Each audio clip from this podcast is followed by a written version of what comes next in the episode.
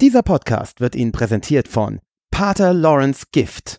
Hat Ihr Ehemann Ihren Cousin ermordet und wird nun von Ihrer Familie gejagt?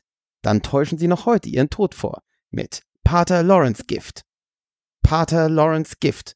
What could possibly go wrong? Dass Markus Söder und Nicole Kidman gleich alt sind, hat mich das so ein bisschen fertig gemacht. Man kann auch so ein Fedora nicht anziehen, ohne mal einmal an der Kante lang zu streichen, oder? Hat der in Frankfurter Bad?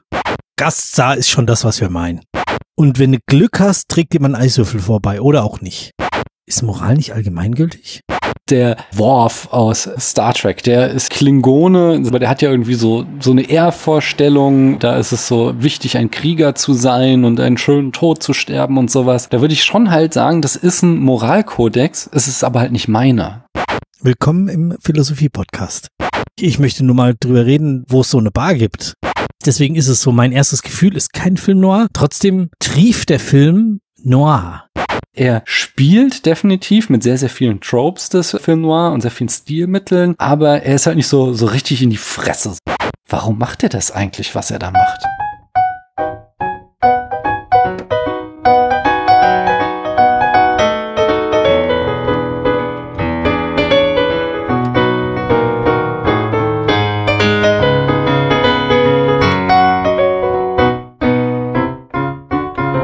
Hallo, hier spricht Daniel. Wir haben mittlerweile Anfang August, ich habe lange nicht mehr in dieses Mikrofon, also ich habe schon in dieses Mikrofon gesprochen, aber nicht mehr, um diese typische Spätfilm-Anmoderation zu machen. Es ist die, wir zählen nicht mal mehr mit, die wievielte Hitzewelle uns jetzt dieses Jahr überrollt hat, also die, die Klimakatastrophe, Klimakrise, Klimawandel, wie auch immer ihr es nennen wollt, es ist definitiv da.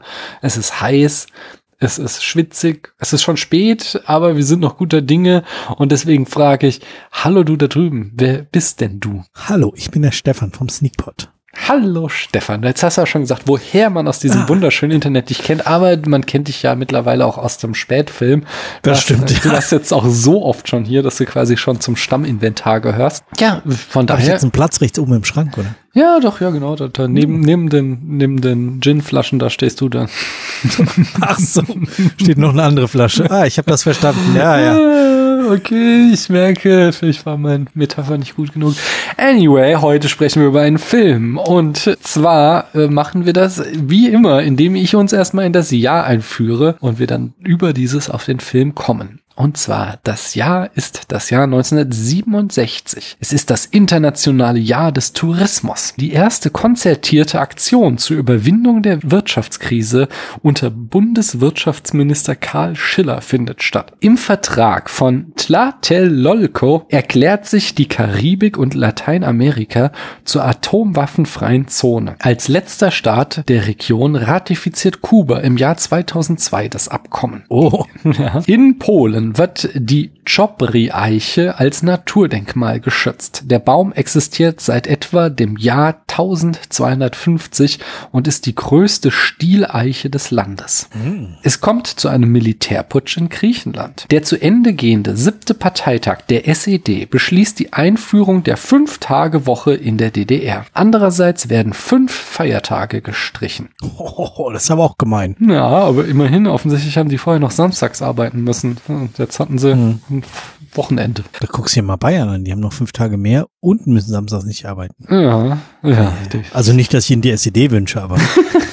Während eines Staatsbesuchs des Schahs des Irans kommt es in Westberlin zu Demonstrationen und schweren Ausschreitungen. Der Student Benno Ohnesorg wird von dem Westberliner Polizisten Kuras erschossen. Jahrzehnte später kommt heraus, dass Kuras ein DDR-Agent war. Das muss auch krass gewesen sein, oder? Ja, ja, auf jeden Fall, was da los war. Also. Es kommt zum Sechstagekrieg zwischen Israel mit Ägypten, Syrien und Jordanien. Nach Spannungen zogen die Nachbarstaaten massiv Truppen an der Grenze Israels zusammen, woraufhin das bedrohte Land den Krieg in einem Präventivschlag eröffnet und innerhalb von nur sechs Tagen die vermeintliche Übermacht vernichtend schlägt, sowie den Sinai, das Westjordanland und die Golanhöhen erobert. Israel bietet an, die eroberten Gebiete zurückzugeben, wenn die Nachbarstaaten im Gegenzug Israels Existenzrecht akzeptieren. Das lehnen die ab. Erst nach einem separaten Friedensvertrag 1979 zwischen Israel und Ägypten erhält Ägypten den Sinai zurück. Bis heute verweigern Syrien und die Palästinenser Israel das Existenzrecht und Israel hält das Westjordanland sowie die Golanhöhen besetzt. Da hat die ganze Kacke angefangen. Also Das ist krass. Ja. nicht an, also das ist das, ah, das ist so kompliziert und es ist so traurig alles. Über Vietnam wird das 2000. Flugzeug der USA abgeschossen. Das ist auch krass. Also das kann man sich auch nicht mehr erinnern, wie katastrophal dieser Krieg. Also man weiß es halt aus Filmen, aber dann kriegt man nicht diese großen Zahlen genannt. Das 2000. Flugzeug der USA. ja. Eine bolivianische Militäreinheit verübt ein Massaker an Bergleuten und Zivilisten auf dem Gelände des Zinnbergwerks Siglo 20 und besetzt ferner das Zinnbergwerk Katavi. Etwa 20 Tote und 70 Verletzte sind die Folge der gegen gewerkschaftliche Betätigung gerichteten Militäraktion. Der Freedom of Information Act tritt in den USA in Kraft. Das Gesetz gewährt jedem grundsätzlich das Recht, Auskünfte über Dokumente der Exekutive zu erhalten. Also das ist auch der Grund, warum wir zum Beispiel die ganzen geilen Fotos vom, äh, wie heißt er, Webb-Teleskop, wie heißt das richtig? James Webb-Teleskop, dass wir die jetzt alle umsonst ins Internet gestellt bekommen. Das ist auch Freedom of Information, weil NASA ist eine Bundesbehörde und deswegen verhauen die all ihre Bilder ohne irgendein Copyright raus. Das ist sehr, sehr geil, finde ich. Siehst du mal, die ESA macht das einfach so. Ja, das ist okay. da wird es wahrscheinlich auch eine Gesetzesgrundlage geben, nehme ich mal an. Ja, also wir, ich war ja mal da Mhm. bei dem Start von dem Sentinel und da haben die das gesagt, dass sie das machen. Also die geben die vorab Forschern irgendwie die ersten Daten, wo auch noch nicht Ja. so klar ist, wie gut sind die und wie, wie muss ich die nachbearbeiten und so weiter. Aber danach kannst du als, als Bürger dir die Daten, ich habe mir mal so ein Sentinel-Satellitenbild runtergeladen, da sind irgendwie zwei Gigabyte irgendwie schwarz-weiß. Hm. Und da musst du halt irgendwie mehrere von denen zusammenkleben und dann irgendwie Farben reinrechnen und dann hast du ein Buntbild. Aber das sollen die Profis machen, bitte. ja. In Newark bei New York beginnen die bis dahin schwersten Rassenunruhen in den USA, die sich in der Folge über den ganzen Süden des Landes ausbreiten. Der Boxer Muhammad Ali verweigert den Kriegsdienst in Vietnam. Schweden steigt als bisher letztes Land von links auf Rechtsverkehr um. Che Guevara wird von der bolivianischen Armee ohne Gerichtsverhandlung hingerichtet. In dem Jahr ist auch echt viel passiert. Das ist auch krass, oder? Mhm. An seinem 48. Geburtstag findet die Krönungsfeierlichkeiten von Schah Mohammed Reza Pahlavi und seiner Ehefrau Farah Pahlavi statt. Harold Holt, der Premierminister Australiens, verschwindet beim Schwimmen im Meer. Wahrscheinlich ertrinkt er. Krass, oder? Also äh, ein Politiker, also ein, ein Regierungschef Ja.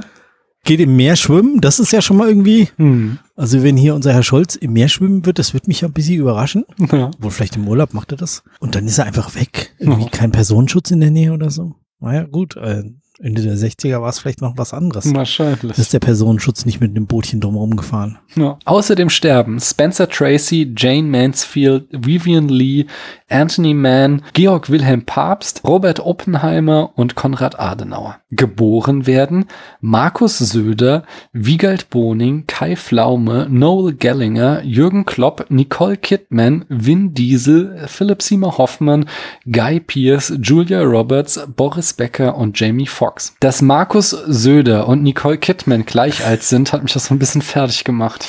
Das ist krass, ja. Du hast aber auch eine illustre Gruppe rausgesucht.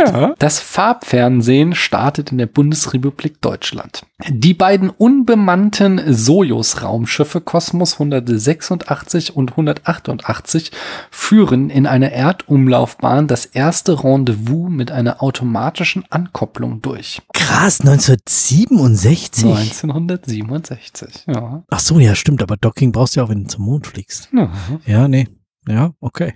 Das Monterey Pop Festival in Kalifornien wird zu einem der wichtigsten Konzerte der Rock- und Musikgeschichte. San Francisco, Be Sure to Wear Flowers in Your Hair von Scott McKenzie und Puppet on a String von Sandy Shaw sind in Deutschland die Hits des Jahres. Die Beatles veröffentlichen Sgt. Pepper's Lonely Hearts Club Band, Velvet Underground und Nico veröffentlichen das nach ihnen benannte Album. Von The Jimi Hendrix Experience erscheint Are You Experienced? Between the Buttons von den Rolling Stones erscheint und John Wesley Harding von Bob Dylan. krass, was eine Musik hier. das ist, Boah. ist ja, 1967 ging einiges. Ja, also hier angefangen mit Monterey, was du gesagt hast, und dann diese mhm. Alben. Ja. Wow, wow. A Man for All Seasons von Fred Zinnemann erhält den Oscar für den besten Film. The Graduate ist der Film mit dem besten Einspielergebnis an den Kinokassen 104 Millionen Dollar. Es ist auch der laut Letterboxd meistgesehene Film vor dem Dschungelbuch und dem Film, über den wir heute sprechen, Le Samurai. Stefan, haben zu Recht so viele Menschen Le Samurai gesehen? Ja, ja. Doch, möchte ich, also ist schon ist ein krasser Film und ich glaube, dass der 1967 irgendwie noch ganz anders gewirkt hat und noch ganz anders einen mitgenommen hat. Hm. Kann ich mir vorstellen. Also, Aber ich glaube auch so, so sein Ruf hat er, also der, der war schon 1967 in, in, vor allen Dingen in Frankreich ein großer Hit. Wir müssten mal unsere Eltern fragen, ob die den gesehen haben, oder? Na, ja also habe ich ja neulich ja schon mit Christoph schon erzählt, meine Eltern sind nicht so die cinephilen Leute, von daher äh, habe ich da nicht viel Hoffnung. Aber ich glaube, der hat halt auch so im Laufe der Jahrzehnte seinen Ruf aufgebaut, so dass den heute sehr, sehr viele gesehen haben. So, das, das ist, glaube ich, so sein Legacy war sehr, sehr groß. Ach so. Hm. Wie fandst du ihn denn? Ich fand ihn gut. Ich, ich musste mich so ein bisschen dran gewöhnen an die, an die etwas langsamere Erzählform. Hm. Ich, ich habe nicht parallel, aber kurz davor noch einen einen Film für unseren Podcast geschaut, The Grey Man, mhm. der auch so ein bisschen Thriller-mäßig daherkommt, aber halt mit mehr Action und viel mehr Geschwindigkeit und viel bunter. Und äh, das war jetzt irgendwie so, als, als würde man hier auf, die, auf die Vollbremsung latschen. Mhm. Aber trotzdem hat er mich gut gehabt. Also der war schon in, in einer Art spannend, wie ich das lang nicht mehr erlebt habe. Also es es war halt so, so ein bisschen so, dass, dass Charaktere und ganz wenige Dialoge benutzt wurden, um eine krasse Spannung aufzubauen und eben nicht, wie in dem anderen Film, Action oder sonst irgendwas. Also in, in der Hinsicht irgendwie Masterpiece. Hm. Also fand ich sehr geil ich finde es lustig, dass du, äh, also du hast ihn jetzt auch zum ersten Mal gesehen, oder? Nehme ja, ich an. Ja. Ich finde es lustig, dass du den mit The Cray Man gesehen hast, wo man den hier auch irgendwie The Cray Man nennen könnte. ja, ja. Äh, unser Protagonist die ganze Zeit mit so einem grauen Mantel rumläuft und äh, der ganze Film ja auch so äh, Grautönen gehalten ist. Ähm, ich finde tatsächlich, also ich finde, für meine Position ist ein Film, der mir mehr Spaß macht, drüber nachzudenken, als dass ich so wirklich irgendwie Viewing Pleasure hatte beim, beim Gucken. Weil er hat ja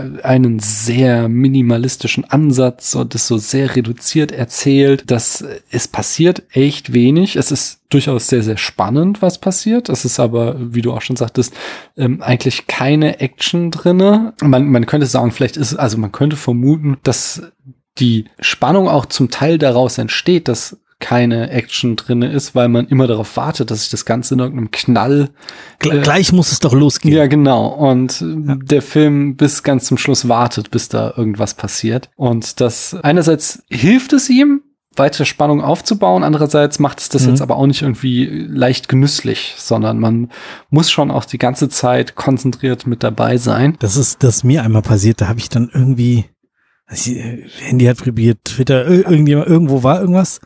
Und ich habe so kurz hingeguckt und nicht Pause gedrückt. Mhm. Oder nee, ich habe mir was aufgeschrieben. Quatsch, ich habe mir was aufgeschrieben, was ich irgendwie dann sagen wollte, wo ich dachte, ach ja. Und dann komme ich wieder zurück und dann denke ich so, das sind doch ganz andere Leute.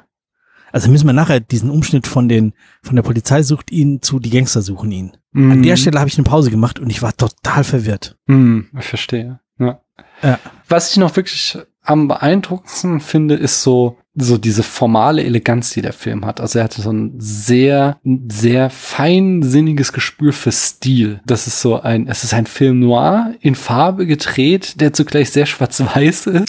ja. Ja, er hat düstere Außenaufnahme, schummrige Innenräume, zugleich so dann auch äh, tagsüber sind die, die, die Räume, Innenräume grau und blass und so und dann geht es irgendwie in die, in diese Bar, ins Nachtleben und dort ist dann irgendwie nachts alles viel heller und bunter und draußen regnet es immer oder es bewölkt und alles ist grau und trotzdem ist so, ja, oder, oder gerade das macht irgendwie so ein, so ein gibt dem ganzen Film in dieser Stilsicherheit ein, ein sehr sehr gutes, äh, ja, ein sehr, sehr feines Gespür irgendwie, diesen Film Noir-Flair einzufangen. Das fand ich noch so das am herausstechendste beim Schauen.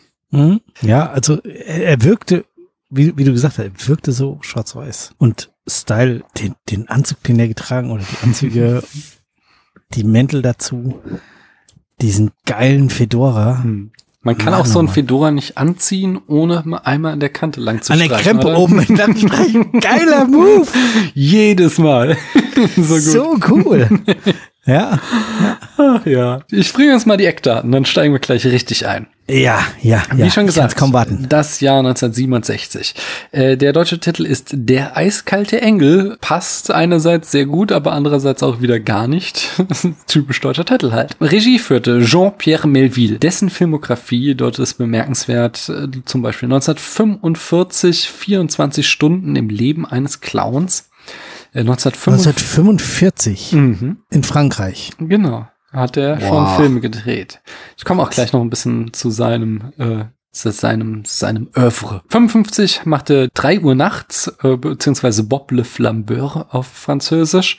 1962 Der Teufel mit der weißen Weste, Le Doulos. 1969, das ist wahrscheinlich so der, sein anderer ganz groß bekannter Film, Armee im Schatten, L'Armée des Ombres, über die Resistance in Frankreich. 1970 noch der äh, Vier im Roten Kreis, Le Cercle Rouge und 1972 Der Chef, Un Flic. Seine Filme sind beeinflusst von Hollywood-Filmen aus der Vorkriegszeit, besonders John Huston, hier Malteser Falke-Regisseur, aber auch sein französischer Kollege Robert Bresson hat ihn stark beeinflusst. Wenn man das Melville gegenüber im Interview erwähnte, dann antwortete er gewöhnlich, dass Bresson im Gegenteil doch eher durch ihn, Melville, beeinflusst worden sei.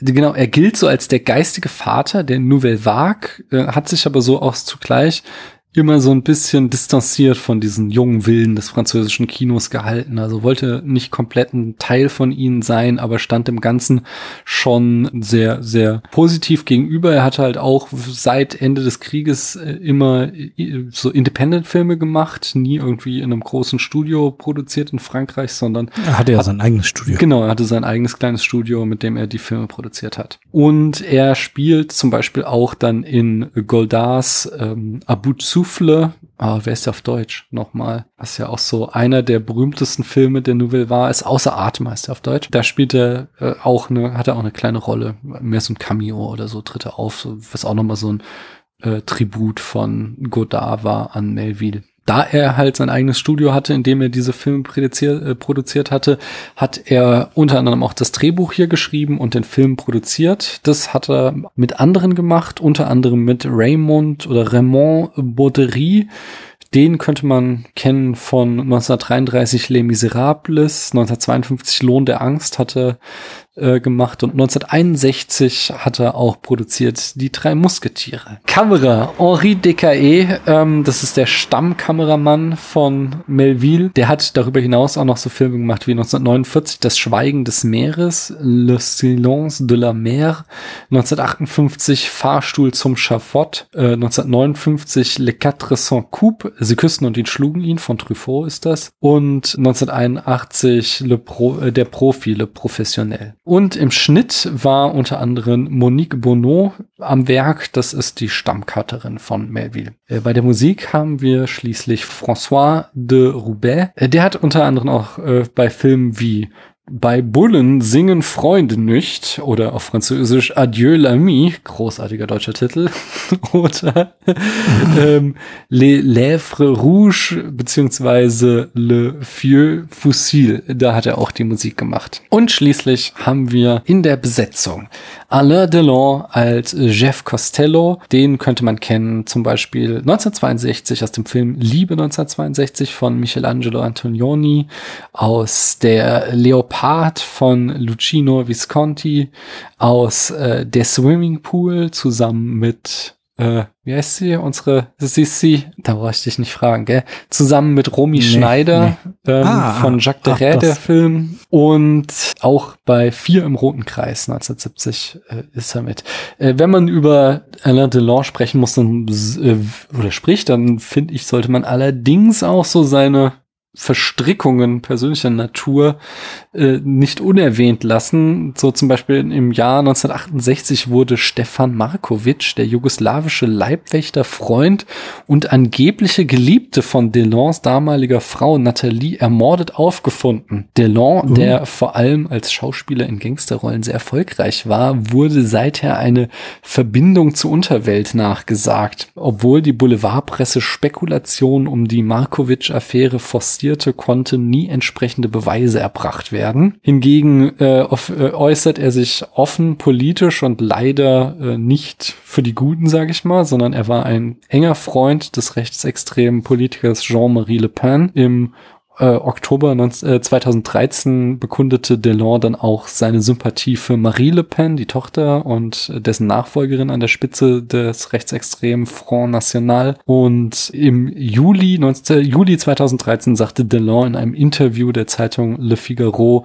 dass Homosexualität gegen die Natur und er selbst gegen das Adoptionsrecht für Homosexuelle sei. Also er ist eher nicht so der sympathische Zeitgenosse, auch wenn er sehr gut Idiot. aussieht. Aber das ja, eine geht ja, nicht mit leider. dem anderen zusammen. François Perrier spielt den Kommissar, den könnte man kennen aus Orpheus von 1949, aus Die Nächte der Kabiria von Federico Fellini 1957 aus Das Testament des Orpheus 1960 oder aus der Serie Allein gegen die Mafia 1984 bis 87. Diese Freundin von äh, Jeff, die wurde gespielt von, äh, also Jane Lagrange heißt die im Film, die wurde gespielt von Nathalie Delon, der noch Ehefrau von ja. äh, Alain Delon. Äh, die hat auch bei Armee im Schatten und äh, 1969 mitgespielt. Man könnte sie außerdem kennen 1972 bei Repeated Absences oder Absence Répétée und äh, 1972 Blaubart und äh, das Ding war, dass die sich gerade in einer Scheidung befanden, die Delance und insbesondere hier ähm, der Alain gar nicht so begeistert war, dass da seine fast Ex-Frau gecastet wurde, äh, aber Melville auf das Casting bestand, so dass die da sich arrangieren mussten, um das Liebespaar zu spielen. Das ist echt, das ist echt fies. Ja, es ist eine harte Kombi auf jeden Fall. Ja, es gibt doch auch das, das Gerücht irgendwie, dass sie irgendwie diese ersten Umarmungen so in einer Art die Augen schließt, dass das so als Abschiedsgeste für das Ehepaar zu lesen sei. Ja, das habe ich nicht mitgekriegt, aber. Sein, äh, der, der Erzählung des Regisseurs äh, zufolge trennte sich das Paar noch an dem Abend. Oh wow. Krass. Zu guter Letzt haben wir noch Kathy Rosier, die spielt Valerie, die Pianistin. Sie könnte man noch kennen aus 1970 Le Dernier Saut, 1971 Boulevard du Rum oder 1973. Rum? Mit Rum? Äh, ja, ich weiß es nicht. R-H-U-M, ich glaube schon. Der ja, das französische Wort für Rum. Ja. Ja. Und 1973 Le Mataf. Ja. Mhm. So viel zur Besetzung. Ähm, Budget habe ich nicht rausbekommen. Beim äh, Box Office, da habe ich einerseits gelesen, dass es ein großer Erfolg war, andererseits, dass ihn 1,9 Millionen Besucher im Kino gesehen haben. Also es ist nicht ganz wenig, aber wenn man das mal so in Relation setzt, äh, der Rekord in Frankreich liegt immer noch bei Titanic, den haben 20 Millionen gesehen. Und auch der erfolgreichste Film im gleichen Jahr, der war Le Grand Vacances, äh, den haben 6,9 Millionen gesehen. Also war, wie gesagt, nicht ganz wenig, aber es war jetzt auch nicht irgendwie so der Überhit dieser Film damals. Mhm. Und im Genre, da stehen wir irgendwo zwischen Film Noir, Thriller, Psychothriller oder was habe ich an einer Stelle gelesen? Existenzielles Filmgedicht.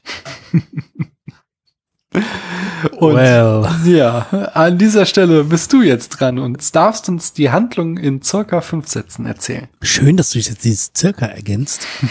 ich habe mir natürlich wieder erst aufgeschrieben und äh, ich glaube, es sind sogar nur vier. Na, hm. es sind fünf. Also, es geht um Jeff Costello, den wir in einer grandiosen Eröffnungsszene sehen, über die wir garantiert gleich noch in Ruhe sprechen werden.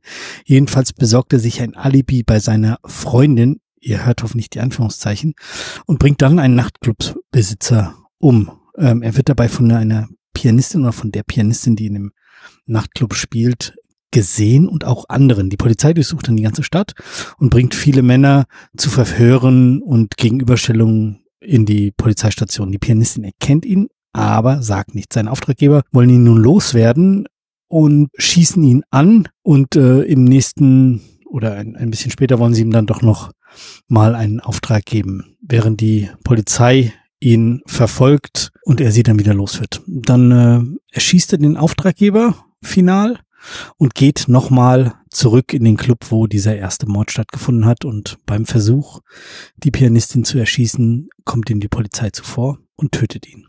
Und dann entdecken sie, dass die Waffe nicht geladen war. Hm, sehr interessant. Dun, dun, dun. Da würde ich gerne nochmal drauf eingehen, denn also das ist hundertprozentig richtig so erzählt, wie es der Film zeigt. Es gibt, also der Film ist ja sehr minimalistisch, da kommen wir auch gleich bestimmt noch drauf immer wieder. Und äh, das fordert dich natürlich heraus, so die die Leerstellen zu ergänzen, weswegen ich sehr oft jetzt die Interpretation gelesen habe, an die ich mich auch anschließen würde. Ich weiß nicht, ob wir spoilern ja hier, von daher kann ich das rausführen. Dass, Ich habe gerade das Ende erzählt. ja, ja, ja, okay, aber warum das Ganze? Das ist halt dieses so. Der, weil, weil die Sachen, die wirken ja erstmal merkwürdig. Erst versuchen sie ihn erschießen und dann geben sie ihm doch einen Auftrag, so why? Und was ich halt gelesen habe, ist, dass sie ihm also erschießen wollen, weil er gesehen wurde. Und das so quasi dann die eiserne Regel ist, äh, dass, dass er nicht gesehen werden darf, sonst ist er halt wertlos für sie gewissermaßen, ja? Als, als er dann schaffte, da zu entkommen, dann sagen, geben sie ihm noch eine Chance, sagen so, okay, du kriegst noch einen Auftrag, aber wen du umbringen musst, das ist eben die Frau, die dich gesehen hat, die Pianistin. Und in dem Moment beginnt er dann eben den eigentlichen Bruch mit seinem Ehrenkodex, dass er den Auftrag äh, ablehnt und statt der Pianistin seinen Auftraggeber umbringt, der ja auch irgendwie der Mann oder Lover oder so von der Pianistin ist, weil also das wird auch nie ausgesprochen oder so, aber sie sind in der gleichen Wohnung. Also das ist die gleiche Wohnung, wo er zwischendurch mal mit der Pianistin ist, dann die Wohnung, in der dann der Boss erschossen wird später. Weil er weiß, dass er damit quasi seinen eigenen äh, Ehrenkodex gebrochen hat, opfert er sich gewissermaßen dann am Ende in dieser Szene in der Bar, indem er da halt vor der Polizei die Waffe zieht und sie ihn dann erschießen. Wie gesagt, auf gar keinen Fall erzählt der Film das so, aber das ist das, was Nee. sich viele Leute so zusammenreimen aus den Bildern, die wir sehen. Hast du dazu Gedanken? Ich, ich habe immer wieder versucht, drüber nachzudenken, was mir denn dieser Film sagen will oder Mhm. Warum er am Schluss so handelt. Aber ja, das klingt jetzt irgendwie schlüssig. Für mich wirkt es so, als ob er sich quasi für sie geopfert hat. Also das ist das ja auch die, diese in dieser Interpretation, dass er gewissermaßen ent, also entweder musste er oder sie sterben. Entweder stirbt er, weil sie ihn gesehen hat und damit quasi seine Identität als äh, Profikiller verwirkt ist oder oder offen oder die Gefahr einfach Ja. steht, dass er aufgedeckt wird. Er ist halt nicht mehr diese anonyme Waffe dieser dieser Gang. Oder er bringt halt sie um, damit er diese Rolle weiter aufrechterhalten kann. Und am Ende wählt er dann halt seinen eigenen Tod. Aber wie gesagt, der Film spricht das alles nie aus, sondern wir sehen, die hast du sehr schön beschrieben, diese Szenenfolgen und müssen uns das dann selbst zusammenreimen, in welchem Zusammenhang das zueinander steht. Und die erste, erste Szene, die wir sehen, ist halt auch die erste Szene, über die würde ich jetzt gerne sprechen. Du hast schon gesagt, du hast dir ganz detailliert äh, notiert, Ich hab- ich hab was wir sehen, genau. Äh, Aber zunächst wollte ich noch über das Zitat, was wir da ganz am Anfang eingeblendet haben, sprechen. Äh, und zwar, da kriegen wir jetzt eingeblendet mit einem angeblichen Zitat aus dem Buch des Bushido, die, die Quelle des Wissens der japanischen Kriegerklasse. Und zwar, es gibt keine größere Einsamkeit als die des Samurais, außer vielleicht die des Tigers im Dschungel. Das Ding ist, es gab nie und gibt kein Buch des Bushido. Das hat sich Melville ausgedacht und das Zitat selbst erfunden. Was ich saulustig finde. Ja, das finde ich auch voll gut. Äh, Es gibt so ein, was dem am ähnlichsten kommt, so von Inaso Nitobe, äh, ein Buch, das heißt Bushido, The Soul of Japan. Aber das Ding ist, Inaso Nitobe war ein japanisch-amerikanischer Mensch, also äh, da, wie- ich weiß nicht, wie man sagt, aus der äh, japanischen Communities Amerikas. Und äh, hat das Buch 1899 geschrieben, also lange nachdem die, die Kaste der Samurai nicht mehr existierte, äh, auf die sich das angeblich bezieht. Ja, die, Details kann ich eigentlich äh, rauslassen. Es gibt so verschiedene Grundsätze wie Treue, Höflichkeit, Tapferkeit, Offenheit und Aufrichtigkeit und Einfachheit, die so das Leben der äh, Samurai schildern sollen. Und äh, da könnte man sich natürlich überlegen, inwieweit das hier auf diesen Film zutrifft. Aber äh, ich glaube, so, so super ins Detail steigt Mel will da gar nicht ein, sondern er, er will da mehr so ein äh, das Bild dieses stoischen Samurais, das er wiederum aus japanischen Filmen kennt, das übernimmt er hier und macht das, führt das ein, indem er dieses Zitat erfindet. Oder siehst du das irgendwie anders? Nee, genau. Er will einfach nur ein Gefühl mitgeben. Ja. Finde ich so. Okay, wir haben jetzt hier diesen Einzelkämpfer. Ja. Und dann, was sehen wir dann Anschluss? Okay, ich habe äh, genau, ich habe mitgeschrieben ähm, und ich, ich würde es jetzt einfach mal langsam vorlesen, dann können ja. wir ja über die einzelnen Punkte vielleicht sprechen. Wir sehen am Anfang einen Mann liegt auf dem Bett und raucht. Ja. Wir sehen ihn von der Seite. Im Hintergrund sind zwei Fenster zu sehen und ein kleiner Käfig, in dem ein Vogel sitzt. Es wird Mhm. Musik eingeblendet und die Credits. Man hört irgendwie Züge vorbeifahren, dann kommt das Zitat, dann kommt die Einblendung Samstag, 4. April, 6 Uhr abends. Der 4. April war 1964 und 1970 ein Samstag. Jedenfalls nicht 1967. Aber das ist nur unwissendes Gedöns. Dann kommt für mein Gefühl so eine Art Vertigo-Effekt. Auf jeden Fall. Ja. Oder? Also es war irgendwie, plötzlich wackelte die Kamera ein bisschen Mhm. und dann bewegt sich gefühlt der ganze Raum. Aber ich glaube, es war einfach nur, dass äh, die gleichzeitig hin und her gefahren sind und äh, gezoomt haben. Ja, ich glaube, äh, also Vertigo-Effekt ist ja so ein Dolly-Zoom. Du läufst auf etwas zu und zoomst raus oder umgekehrt. Also, aber hier in dem Fall wurde so, ähm, ich glaube tatsächlich, sie haben, hatten hier keinen Dolly, sondern sie haben das mit einer Handkamera gemacht. Und dadurch Wow. wirkt es so, wirkt es so holprig. Dadurch dieses, was du beschreibt, beschrieben hast, dass die Kamera so wackelt. Ja, Und- insbesondere eben zum, zu dem, weiß ich nicht, der Minute oder zwei davor, wo sie halt einfach stillsteht und sich Mhm. nicht bewegt. Ja. Ja. Ja. Ich finde die tatsächlich auch nicht so geil. Also in, wenn du irgendwie auf YouTube so Supercuts von Vertigo-Effekten dir anschaust, dann ist der da auch immer mit dabei und ich finde tatsächlich, der stinkt gewaltig ab gegen so sehr, sehr viele andere. Also sei es jetzt aus, aus Der Weiße Hai oder hier La Oder auch aus Vertigo Oder, ja, einfach. natürlich aus Vertigo. Das, Also. äh, die, die sind schon alle sehr, sehr viel besser umgesetzt als hier. Ähm, von Ja. daher, ja, I appreciate the effort. Ja, aber äh, also ich finde auch, selbst wenn er gut gemacht ist, irgendwie, äh, er bringt an der Stelle noch nichts. Hm. Ja. Er saugt einen so ein bisschen rein. aber- Ja, vielleicht könnte man da so, also was wir sehen, ist dieses sehr karge graue Zimmer, wo Ja, der Rauch so in der Luft steht. Und das Einzige, was quasi das Zimmer als so Accessoire ausfüllt, ist dieser Vogelkäfig, der ja genauso wie dieses ganze Zimmer so ein eben ein Gefangensein in dieser Welt, in seinem Leben dasteht. Also er steckt halt in dieser Rolle des Killers drin und kann da nicht ausbrechen.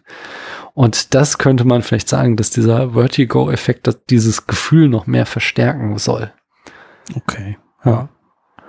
Ich finde interessant, dass wir dann direkt im Anschluss sehen, wenn wir dann so die ersten Close-up von ihm oder, oder halbtotal oder sowas von ihm bekommen, äh, dass er einen Geldbündel zerschnitten hat. Dass er offensichtlich dieses Profi-Killer-Dasein noch nicht einmal wegen des Geldes macht. Dass er also zwar gut bezahlt wird, aber das Geld ihm dann komplett egal ist, weil er hat dann so ein Geldbündel zerschnitten und steckt das dann auch so in den Kamin rein. Das finde ich krass. Oh, das war Geld, das habe ich nicht erkannt. Ja, doch, doch, das war ein Bündel mit Geld. Weil das auch so nochmal die Frage aufwirft, warum macht er das eigentlich alles so? Warum? Also er Hm. lebt total spartanisch. Er hat ja Ähm, nichts, er hat diesen Vogel und irgendwie Zigaretten und Wasser steht, glaube ich, irgendwo Ja. rum. Hat er, das, jetzt muss ich mal kurz nach vorne springen. Hat der in Frankfurter Bad? äh, das kann sein. Also so, äh, Bad Wanne und war Küche sind jedenfalls- so bei ihm eins, nicht? Ja, genau. Die, die Badewanne war in der Küche drin und so. Mhm. Dachte ich so, ach, Frankfurter Bad, vielleicht haben sie es doch hier bei uns gedreht.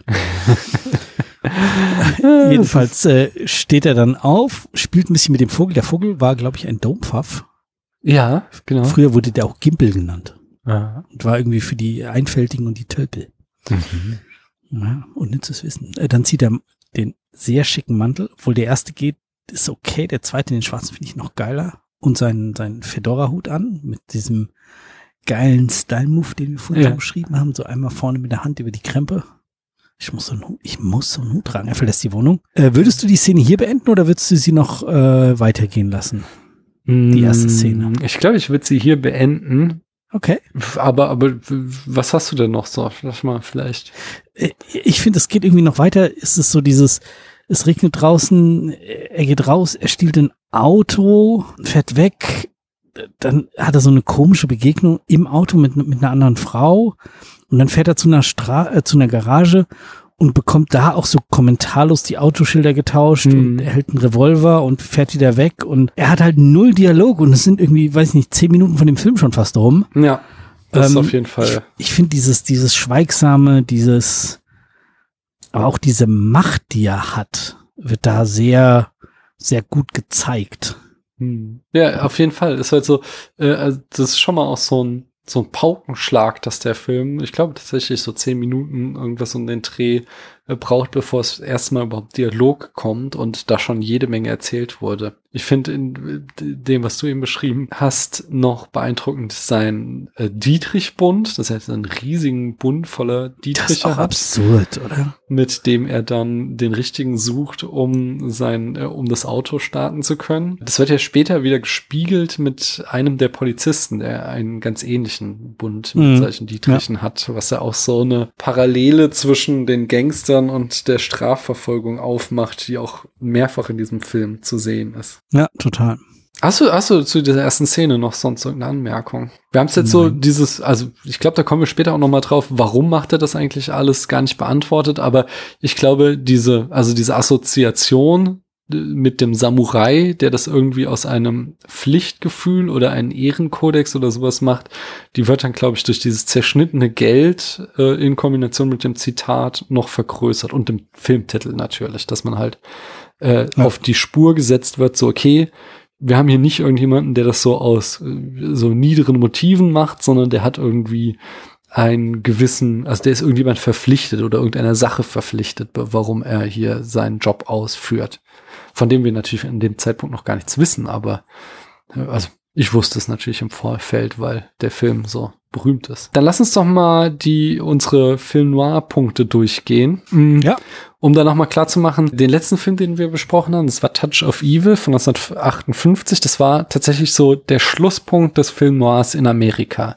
Äh, Danach kam erstmal gar nichts. In den 60ern ist kein Film, den man irgendwie den Film Noir zuordnen kann. Und dann geht es erst 1974 wieder los mit Chinatown von Roman Polanski.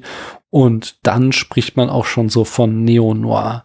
Und dass wir jetzt eben diese Jahre äh, haben, das äh, Jahrzehnt dazwischen, wo das dann eben nach Frankreich rüber geschwappt ist, wo die ganzen Filme nach Europa gekommen sind und äh, in Frankreich da was ganz eigenes gemacht wurde, auch eben mit Einflüssen aus dem japanischen Samurai und dem japanischen Gangsterfilm. Und das dann auch, äh, wie das halt immer so ist, dass das dann auch wieder zurückwirkt auf den amerikanischen Kontinent und spätere Filme stark beeinflussen wirst. Das finde ich immer super spannend, dass so diese äh, Europa, Japan und Amerika, diese, diese drei großen Zentren der Filmindustrie sich immer so gegenseitig beeinflusst haben und da so Trends von einem Ende der Welt zum anderen rüberschwappten. Einfach nur so kleine Randnotiz. Ja, ja, es passiert ja jetzt immer, Ja. immer noch. Also kann man jetzt auch immer wieder beobachten bei unterschiedlichen Filmen. Hm. Also, Film Noir-Regeln. Genau. Haben wir einen Privatdetektiv? Nein. Wir haben Polizisten, aber die haben auch nicht die Hauptrolle, sondern nur die Nebenrolle. Der Protagonist, obwohl das haben wir ja auch öfter mal gehabt, so, dass der irgendwie mit der mit dem Gesetz in Konflikt gerät, aber er ist in diesem Fall der Gejagte und selbst nicht in irgendeiner Form ein Jäger. Ähm, haben wir einen Antiheld? Ja, also er ist ein Killer. Ja. Aber ja, also er ist, er ist nicht der Gute. Ja. Ja, er ist auch so ein, also er ist so ein einsamer Außenseiter, aber er hat, er, dadurch, dass er ja so einen persönlichen Ehrenkodex zu haben scheint, wird er uns ja durchaus irgend, also wir sollen ja schon irgendwie mit ihm mitfiebern, nicht? Das ist ja nicht, dass der Film uns ihn als durch und durch verwerflich darstellt. Auch, dass er ja irgendwie die Pianistin versucht zu schützen und so, ist ja schon der Sympathieträger, oder? Ja, ja, Mhm. also es ist so eine, so eine seltsame Twitter-Rolle fast. Ja. Und ich Ja. glaube, äh, also ich denke, man könnte schon sagen, dass das er dadurch halt schon irgendwie so ein Anti-Held ist. Ne? Ja. Äh, aber wie sieht es aus mit einem charakterschwachen Mann? Ja, ja, ja, ich bin, ich bin, ich bin voll dabei. Dann setz ich noch mal an hier. Wir springen da wieder rein, wo wir gestern aufgehört haben. Ja, genau, aber wir, wir plänkeln so ein bisschen, machen eine kleine Abschweifung, mache ich Kapitelmarke Abschweifung, so, ich mache einen Record Scratch Ach da rein, dass die Leute wissen, hier passiert was. Und ah, ich okay. erzähle. Aber du mo- moderierst gar nicht hin, warum und wie und Nö. das kannst du ja sagen, so, äh, Kind wach geworden. Weil ich war bis halb zwei nachts spazieren. Oh, wow. Ja. Ich glaube, genau das schneide ich an der Stelle rein und dann wissen die Leute schon, was passiert ist. Ich war heute in der Arbeit und da haben wir diesen geilen, riesigen Supermarkt mit einer sehr großen Spirituosenauswahl und ähm, da habe ich mir diesen St. James rumgekauft, um dann demnächst, wenn ich mit Christiane bei euch als äh, im Gast, äh, als, als Gaststars, als, als ein Gastspiel haben im äh, Gaststar ist schon das, was wir meinen. ja, so, so nenne ich halt die Leute immer bei mir, so deswegen ist mir das gerade so rausgerutscht. Du kannst ja bei Potloff diese Rollen verteilen und dann sind immer die anderen die Gaststars, die ich dann die Rolle, die ich äh, vergebe. bei uns ist das, bei mir ist nicht mal gegendert. Skandal. Eieiei. Ja, du kannst auch noch, äh, da können wir, das interessiert die Leute jetzt gar nicht, um in die äh, Mechanik von Potloff einzusteigen. Anyway, äh, da habe ich jedenfalls den St. James gekauft, damit, wenn wir dann demnächst im Sneakpot sind, äh, wir als Droge der Wahl einen äh, Tea Tea Punch, nicht? Trinken Ui, können. ui. Ja. Genau, und dann Äh, welchen hast du gekauft? ähm, die, die hatten zwei Stück, die hatten einen weißen und einen braunen. Und ich habe den, äh, den weißen St. James Martinique gekauft. Nee, doch, Okay. Also ist das, ich glaub, der sieht so aus, meine ich, wie der, den du in der Bar hattest. Vielleicht irre ich mich aber auch. Ich habe in der Bar, glaube ich, vier oder so. Okay. Dann habe ich, meine ich den vielleicht. so- Imperial Blanc. Sagt ihr das was? Ja, ja. Das war jetzt nicht sonderlich Bestimmt teuer, aber. Imperial Blanc. Oder im, weil es ja französische Imperial Rum. Blanc. Genau. Das Ja. kann man damit was anfangen. Ja, auf jeden Fall. Ja. Also es macht. Macht Ich betrunken. möchte jetzt nicht den geschätzten Christoph zitieren, aber ja, doch, bitte. Mach. der mag es nicht. ich weiß. Aber ich, ich finde ihn super. Ich habe jetzt eben zu dem, zu dem Royal Ombre gegriffen. Mhm. Äh, das ist der gelagerte Ah, okay. von denen. Und äh, ja, bei dem, also den, es gab eine Zeit, da habe ich den fast jeden Abend getrunken, weil es Oh. einfach so ein so ein schöner Rum ist. Also für mich, ich finde so ein frischer Drink, leicht, ein bisschen Limette, ein bisschen Zucker, total geil. Hm. Ja, genau, das machen wir jetzt. Das Problem war, den Zuckersirup, den musste ich eben anrühren. Da hast du mir netterweise noch die Anleitung zukommen lassen. War jetzt auch Das war auch mehr so quick and dirty Ja. Anleitung. Quick and Dirty Anleitung, genau. Und ich hatte auch noch genau eine einzige Limette. Und kennst du das, wenn Limetten alt werden, dann fangen die an zu schrumpfen. So eine habe ich eben gerade auch ähm, Genau. ausgewirkt. Meine war so winzig, dass es auch nur noch so haargenau jetzt 2 CL geworden sind. Da muss ich schon auch heftig pressen, um die zusammenzukriegen. Deswegen sind die auch schon äh, im Maßbecher drin. Das schütte ich jetzt mal direkt hier rein. Und dann, was, 4 CL rum, sagst du. Ja, äh, also das ist halt so diese Sache mit dem Tea Punch. Das ist so, wenn, ich glaube, wenn du den vor Ort auf Martinique trinkst, da schüttet dir jemand einen großzügigen Schluck, Schluck rum ins Glas, presst dann ein bisschen Limette dazu und vielleicht gibt's noch einen halben Löffel Zucker oder nicht. Und wenn du Glück hast, trägt jemand einen Eiswürfel vorbei oder auch nicht. Also, aber so ist der Drink gedacht. So dieses, ja, also ich, ich finde es schon sinnvoll, gerade wenn man, wenn man das für andere macht und vielleicht auch Geld damit verdient oder so, dass man da genau ist, dass man das wiederholen kann und so weiter. Mhm. Aber wenn man dieses, dieses Martinique-Gefühl haben will, Tea Punch, so, ach, einfach ein, ein, ein lockerer Rumdrink, der durchaus ein bisschen rumst, aber ja, gibt's keine, äh, keine speziellen Regeln. Hm. Okay, ich shake. Mhm. Achso. Hast du frisches Eis oder einfach? Nee, das bin ich jetzt zu faul für. Jetzt weißt du, wir haben ja 38 Grad gerade. Nicht so viel bewegen. ja, genau. Nein, vor allen Dingen auch, bis ich das Eis aus dem Eisfach hierher getragen habe in dieses Zimmer, Ist ist, auch das auch alt. schon wieder geschmolzen, genau. Ja, ich habe eben drüben auch nur so zwei bucklische Eiswürfel noch im, im Gefrierschrank gefunden, hier unten in meinem Studio, in Anführungsstrichen. Und hatte jetzt keine Lust, wieder zurück in die Bar zu gehen. Und na, dann gibt's halt zwei Eiswürfel. Es ist, es ist Teepan. Ich habe nicht mal geschakt. Ich habe einfach nur geschüttet und mit dem Finger umgerührt und gut ist. Ja, dann Und- Prost. Ja, cheers. Sehr zum Wohl. ja, das kann man schon mal machen. Das ist schon sehr, sehr lecker. Ich weiß gar nicht, was der Christoph da hat. Der wird jetzt wahrscheinlich äh, den ersten Kommentar zu der Sendung steht einfach ein Wort drin. Katzenpisse. Ja, ich weiß. Aber wir waren ja eigentlich gerade dabei, einen Film zu besprechen, als du von wicht äh, zu wichtigeren Aufgaben weggerufen wurdest. ja, von, von kleinen Menschen weggescheucht wurde. Genau. Hoheitliche Tätigkeit musstest du Ja. aufnehmen. Ja. So. Äh, Und da waren wir eigentlich gerade dabei, unsere Kriterien für einen Film noir durchzugehen. Und da äh, war der Punkt, ähm, der charakterschwache Mann, wo wir da gerade waren. Haben wir den hier? Ich empfinde ihn nicht als Hm. charakterschwach. Ich finde ihn insbesondere, ähm, ja nicht charakterstark, aber er hat halt so seine Regeln, er folgt seinen Regeln, er ist da sehr streng. Mhm. Wir hatten das ja auch schon so ein bisschen auseinandergenommen mit diesen echten oder vermeintlichen äh, Samurai-Regeln, denen er folgt oder Killer-Regeln, wie auch immer. Und ähm, also charakterschwacher Mann finde ich äh, nicht. Mhm. Ich finde es auch. Also er hat ja, wie du sagst, so einen ganz strengen Kodex. Man könnte vielleicht allerhöchstens sagen, dass er eben die Pianistin leben lässt. Wenn wir uns auf diese äh, Interpretation einlassen, dass sein Mordauftrag eigentlich war, die Pianistin umzubringen. Und dann entscheidet er sich, sie leben zu lassen und äh, weiß damit, dass quasi sein Schicksal besiegelt ist und er dafür sterben muss. Dann könnte man das so als diesen Moment der Schwäche vielleicht ansehen, so weil er da Menschlichkeit gezeigt hat. Aber Oder oder eben als Stärke. So. Ja. Ich, ich weiß, dass ich sterben werde. Ich opfere mich für Hm. sie. Das muss nicht Schwäche sein. Genau. Ich würde das halt nicht als Charakterschwäche vor allem Dingen sehen, so, weißt du. Nee, der, gar hat, nicht. der hat schon irgendwie dann, ich tue mich schwer zu sagen, er hat irgendwie einen hohen moralischen Ansatz, weil er bringt halt Leute um, aber okay, er hat, er hat, es für, ist halt, für noch nicht mal für Geld. ja, genau. Es ist nicht meine Moral, aber er hat eine hohe Moral, das würde ich sagen, so. Also du kannst ja auch moralische Werte haben, die einfach meinen widersprechen, so. Oh, äh, warte. Ist es dann noch moralisch? Ist Moral nicht allgemeingültig? Eine sehr gute Frage. Ich hatte nämlich mal ein Seminar, äh, Kant und Moral und Genau. Moral entsteht aus Angst und sowas. Bei äh, Professor Klaus Grün. Sensat sensationelle Mhm. Vorlesung.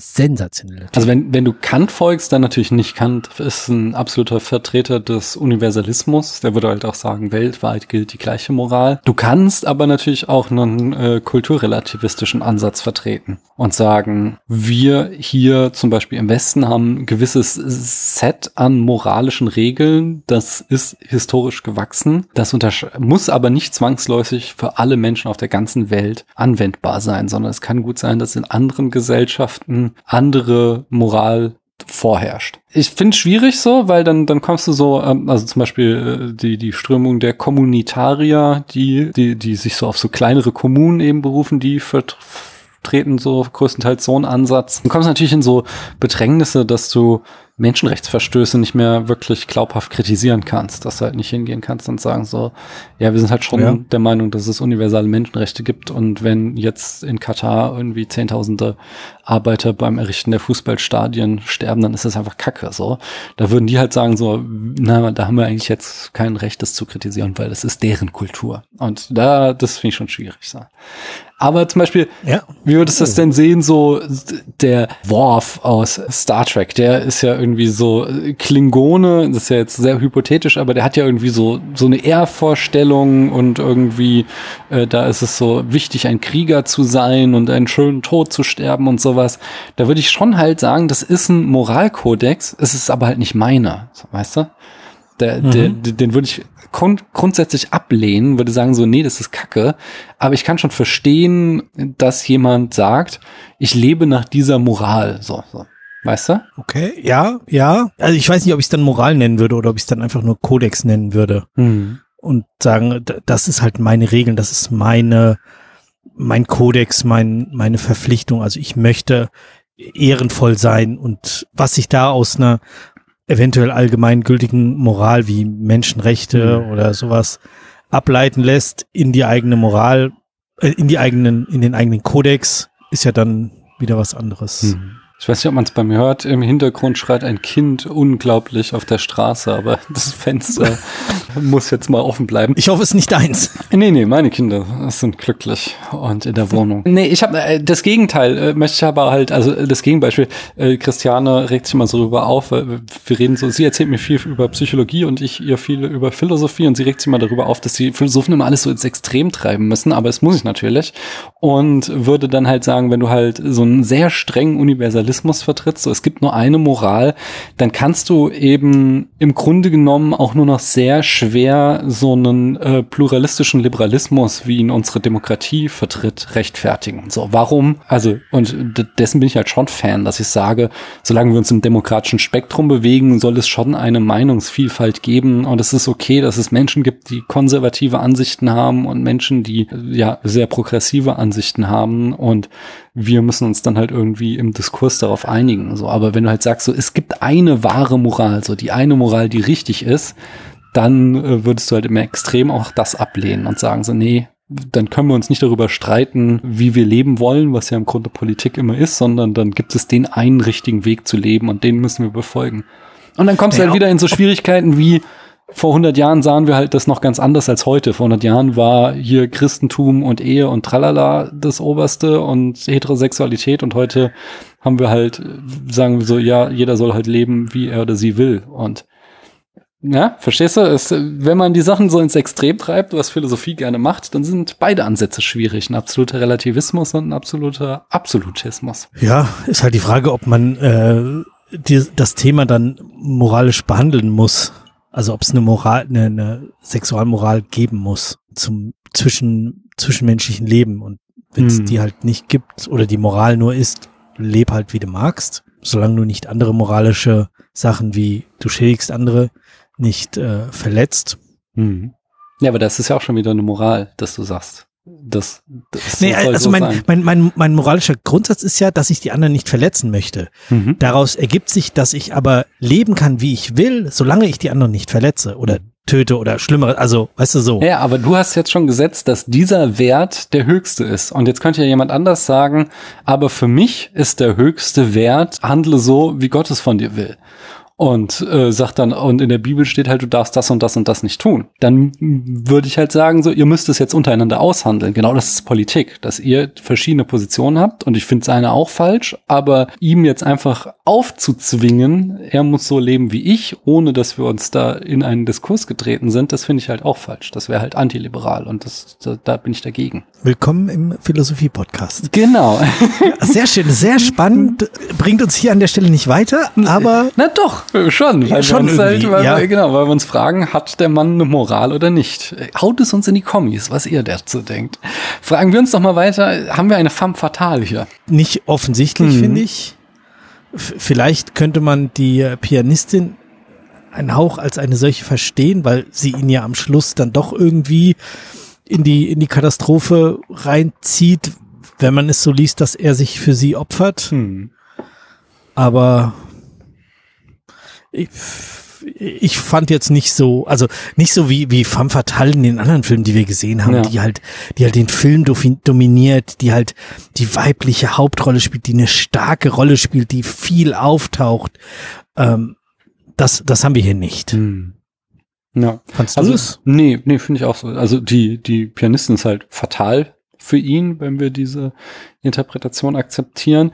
Aber sie ist halt nicht so, wie wir quasi die femme fatale definiert haben. So allein sie handelt ja nicht irgendwie aus niederen Beweggründen, was ja so, weißt du, da waren ja immer so schnöde Sachen wie Gier oder sowas standen dahinter, äh, dass die femme fatale den Protagonisten zugrunde gerichtet hat und sowas gibt's hier ja gar nicht. Also die, die ist halt einfach zufällig zu, äh, zur falschen Zeit am falschen Ort gewesen und hat sich ab da ja eigentlich sogar immer zu seinen Gunsten verhalten, indem sie eben ihn nicht der Polizei verraten hat. Ja. No. Hardboiled Style. ich weiß immer noch nicht, was das bedeutet. Also wir haben, sind so diese, diese Hardboiled äh, Detektivromane darauf aufbauend. Ich habe jetzt gerade einen Podcast gehört, Mist, Ja. den wollte ich dir eigentlich schicken, wo die das Thema Hardboiled Style besprochen haben, wo ich dachte so, ach, ich habe natürlich jetzt den Podcast vergessen, ich habe vergessen, was sie gesagt haben. Also Hardboiled ist halt so dieses so rau Mhm. und nicht so nicht so nett zueinander und irgendwie zwischenmenschlich grob. Grob, bisschen altmodisch, aber du Mhm. weißt, was ich meine, so, weißt Ja. du, so Das wird sch- interessant, weil ich finde, das hat der Film und er hat's nicht. Also er ist schon so irgendwie so, Leute gehen hier oft schroff miteinander um. So, du hast ja auch Mhm. schon gestern erwähnt, diesen, diese Autowerkstatt, wo der einfach so sprachlos behandelt wird irgendwie, und sein Auftrag erfüllt wird. wo er dann auch sagt zu ihm beim zweiten Mal so, das war jetzt das letzte Mal. Mhm. Und das krasse ist, der Schauspieler, das ist ein Freund von Alain Delon, der ist kurz danach gestorben. Oh. Und der war halt schon schwer krank. Also es Oh, war oh. klar, dass dieser Satz, Oh das war das letzte Mal, das letzte Mal war. Oh Also, nein. super bitter. Auf jeden Fall. Das ist, ach ja. Nee, ich will jetzt nicht schon wieder abschweifen. Doch, bitte, bitte, bitte. Nee, ich habe Wir neulich sind im Spätfilm, wir schweifen ab. Ja, ja, ich habe nur eine, auch in Bezug auf das halt ähm, ein Video gesehen von, ah, wie heißt er hier, der Black Panther Schauspieler? Chadwick Boseman. Ja. Der da gefragt wird, offensichtlich nach dem Infinity War, wo sein, äh, sein Charakter halt äh, stirbt in Infinity War, aber im nächsten Marvel-Film stehen sie alle wieder auf so. Und Mhm. äh, da wird er so beim, bei einem Interview gefragt, wird es einen Black Panther 2 Film geben? Und er ist halt sichtlich schon extrem abgemagert von seiner Krebserkrankung. Also es ist sehr anzunehmen, dass er schon wusste, dass er bald sterben wird. Und er sagt halt so im Interview, nein, es wird keinen zweiten Teil geben, ich bin tot. Und das ist halt, wenn du das heute hörst, dieses Interview, es ist halt, aber er sagt es halt auch so mit so einem Lächeln auf den Lippen, so halt total äh, locker leicht, aber wenn du es heute hörst, ist es halt super bitter, wenn du einfach, du weißt, dass er kurz darauf gestorben ist. Ja, krass, krass, wie der damit umgehen kann, Ja, oder? auf jeden Fall. Also, pff, Mhm. ja. Das war Äh. meine Abschweifung dazu. Genau, ich wollte mich eigentlich auch, wollte Hardboiled-Style äh, mir auch mal ein paar Texte noch mal dazu durchlesen, um da besser drüber reden zu können. Ich hab's auch wieder vergessen. Von daher äh, gehen wir mal weiter. Haben wir viele Nachtszenen? Ja, Mhm. aber, aber ist nicht so viele wie bei den anderen, hatte ich das Gefühl. Mhm. Ich fand vor allen Dingen das Interessante, dass hier die Nacht eigentlich bunter ist als der Tag, weil der Tag, der ist halt alles immer grau in grau und der spielt halt auch in diesen heruntergerockten Wohnungen und so. Aber in die Nachtszenen, die wir haben, die spielen halt in dieser Bar und in dieser Wohnung von der Pianistin und in dem Apartment von, von der Freundin von ähm, Jeff Costello, so dass äh, diese dadurch irgendwie die Nacht als etwas Attraktiveres dargestellt wird als der Tag in diesem Film. Das fand ich irgendwie beeindruckend. Mhm. Dunkles Bild haben wir als nächstes. Ja, habe ich mir aufgeschrieben, dunkles Bild. Also wenn es dunkel war, war es schön dunkel. Mhm. Aber was mich da, wo ich das so gelesen habe beim, beim, beim äh, Schauen, viel mehr aufgefallen ist, dass wenn es hell war, war es halt richtig hell. Also Mhm. das war so, diese Bar, das war weiß-weiß. Und Mhm. auch wenn da draußen war, manchmal irgendwie so, es, es war alles super hell. Und wenn es dunkel war, war es super dunkel. Mhm. Das fand ich irgendwie sehr cool gemacht. Ja. Und wir müssen auch über die Bar nachher noch reden. Das ist. Ja, nachher oder können wir es jetzt schon? Oder hast du das an einem anderen Punkt, wo es dir wichtig ist? Nee, es ist. Ich, ich möchte nur mal drüber reden, wo es so eine Bar gibt. Das ist ja, also, Mhm. super geiler. Also, ich finde den, den, den Stil der Bar, die Mhm. Einrichtung, die. Die hat so ein 60er-Dekor, aber so richtig, äh, richtig, es gibt ja so Sachen so aus den 60ern, die sind echt nicht gut gealtert, die sehen dann schon echt angestaubt jetzt aus und die sieht aber immer noch super schick aus einfach. Ja, ja. Da würde ich heute auch noch hingehen. Mhm. Auch die Musik, sehr überzeugend. Mhm. Irgendwie, wie, wie, wie auch, wie, wie die zusammengespielt haben und wie das, wie das so lief, wie der Service, also wie dieses, du, du weißt, du gibst von deinen Mantel ab, dann kommt jemand, kommt dir entgegen, nimmt dich in Empfang, setzt dich hin und so. Das finde ich einfach total geil, wenn sie das so, wenn Bars das so hinkriegen. Und dann war ich Mhm. sofort so, oh, in die Bar? Da, da würde ich auch gerne mal hingehen. Ja. Nochmal zurück zu dem dunklen Bild. Das ist ja, Ja. der allererste Film, den wir hier besprechen, der Buntfilm ist ähm, in dieser Reihe. Mhm. Und dafür, äh, das passt ja auch super zu dem, was du gerade gesagt hast. Ich finde, dass er es trotz der Farben, die, wenn sie da sind, in der Regel auch immer sehr blass sind, dass er dann aber durch diese harten Kontraste dann doch wieder irgendwie so ein, so ein schwarz-weiß-Feeling aufbaut, obwohl es eigentlich ein Buntfilm ist. Ja, ich habe mehrfach äh, überlegt so, ist der jetzt schwarz-weiß oder ist der bunt? Hm. Ja. Und dann kommt irgendwie so ein, so ein gelber Blinker. So, ah ja, doch, er ist bunt, er ist bunt, ja. Hm, Die Frage, äh, haben wir äh, viele Schatten? es war jetzt nicht so, dass es mir extrem aufgefallen ist. Hm. Also mir sind äh, allerdings tatsächlich in der im Polizeirevier haben wir so diese typischen Klischee-Lamellenschatten der Jalousien. Äh, Das, da habe ich gesagt, ah ja, hier sind wir im Film Noir. Habe hab ich mir auch genauso aufgeschrieben. Am Ende der ersten Ermittlungsszene kommen unsere Blenden vor. Ja, genau. ja. Aber was ich wiederum finde, extrem sind die Linien und rechten Winkel, die wir hier haben. Und zwar, das fängt ja schon mit dem Vogelkäfig an. Und der, das zieht sich durch den ganzen Film, dass er uns so geometrische Muster eben wieder so als Symbol der der doch der Begrenztheit äh, der Welt, in der der Jeff heißt er nicht, habe ich eben schon gesagt, ähm, Ja. lebt. Und de, also da, dass er sich eben so strenge Regeln auferlebt hat, äh, dass das halt aber auch irgendwo sein Gefängnis ist. Und das sehen wir ähm, sehr viel dadurch, dass wir so äh, geometrische gerade Linien im Hintergrund haben. Auch so, was wir so von Paris sehen, das, man sieht ja eigentlich keine einzige Lebens äh, Sehenswürdigkeit, sondern es ist ja alles irgendwelche äh, Vororte oder irgendwelche anonymen Straßen, die dann aber wieder genau diese diese geometrischen Formen aufgreifen. Ich musste halt auch wieder so an diese Straße äh, denken, in der diese Autowerkstatt ist, die einfach auch unglaublich trostlos aussieht und hast im Hintergrund überall diese Mauern äh, und die die Flucht nach hinten, äh, was halt eben ganz stark so von diesen Linien geprägt ist, die auch ein Stil Stilmittel des Film Noirs sind. Mhm.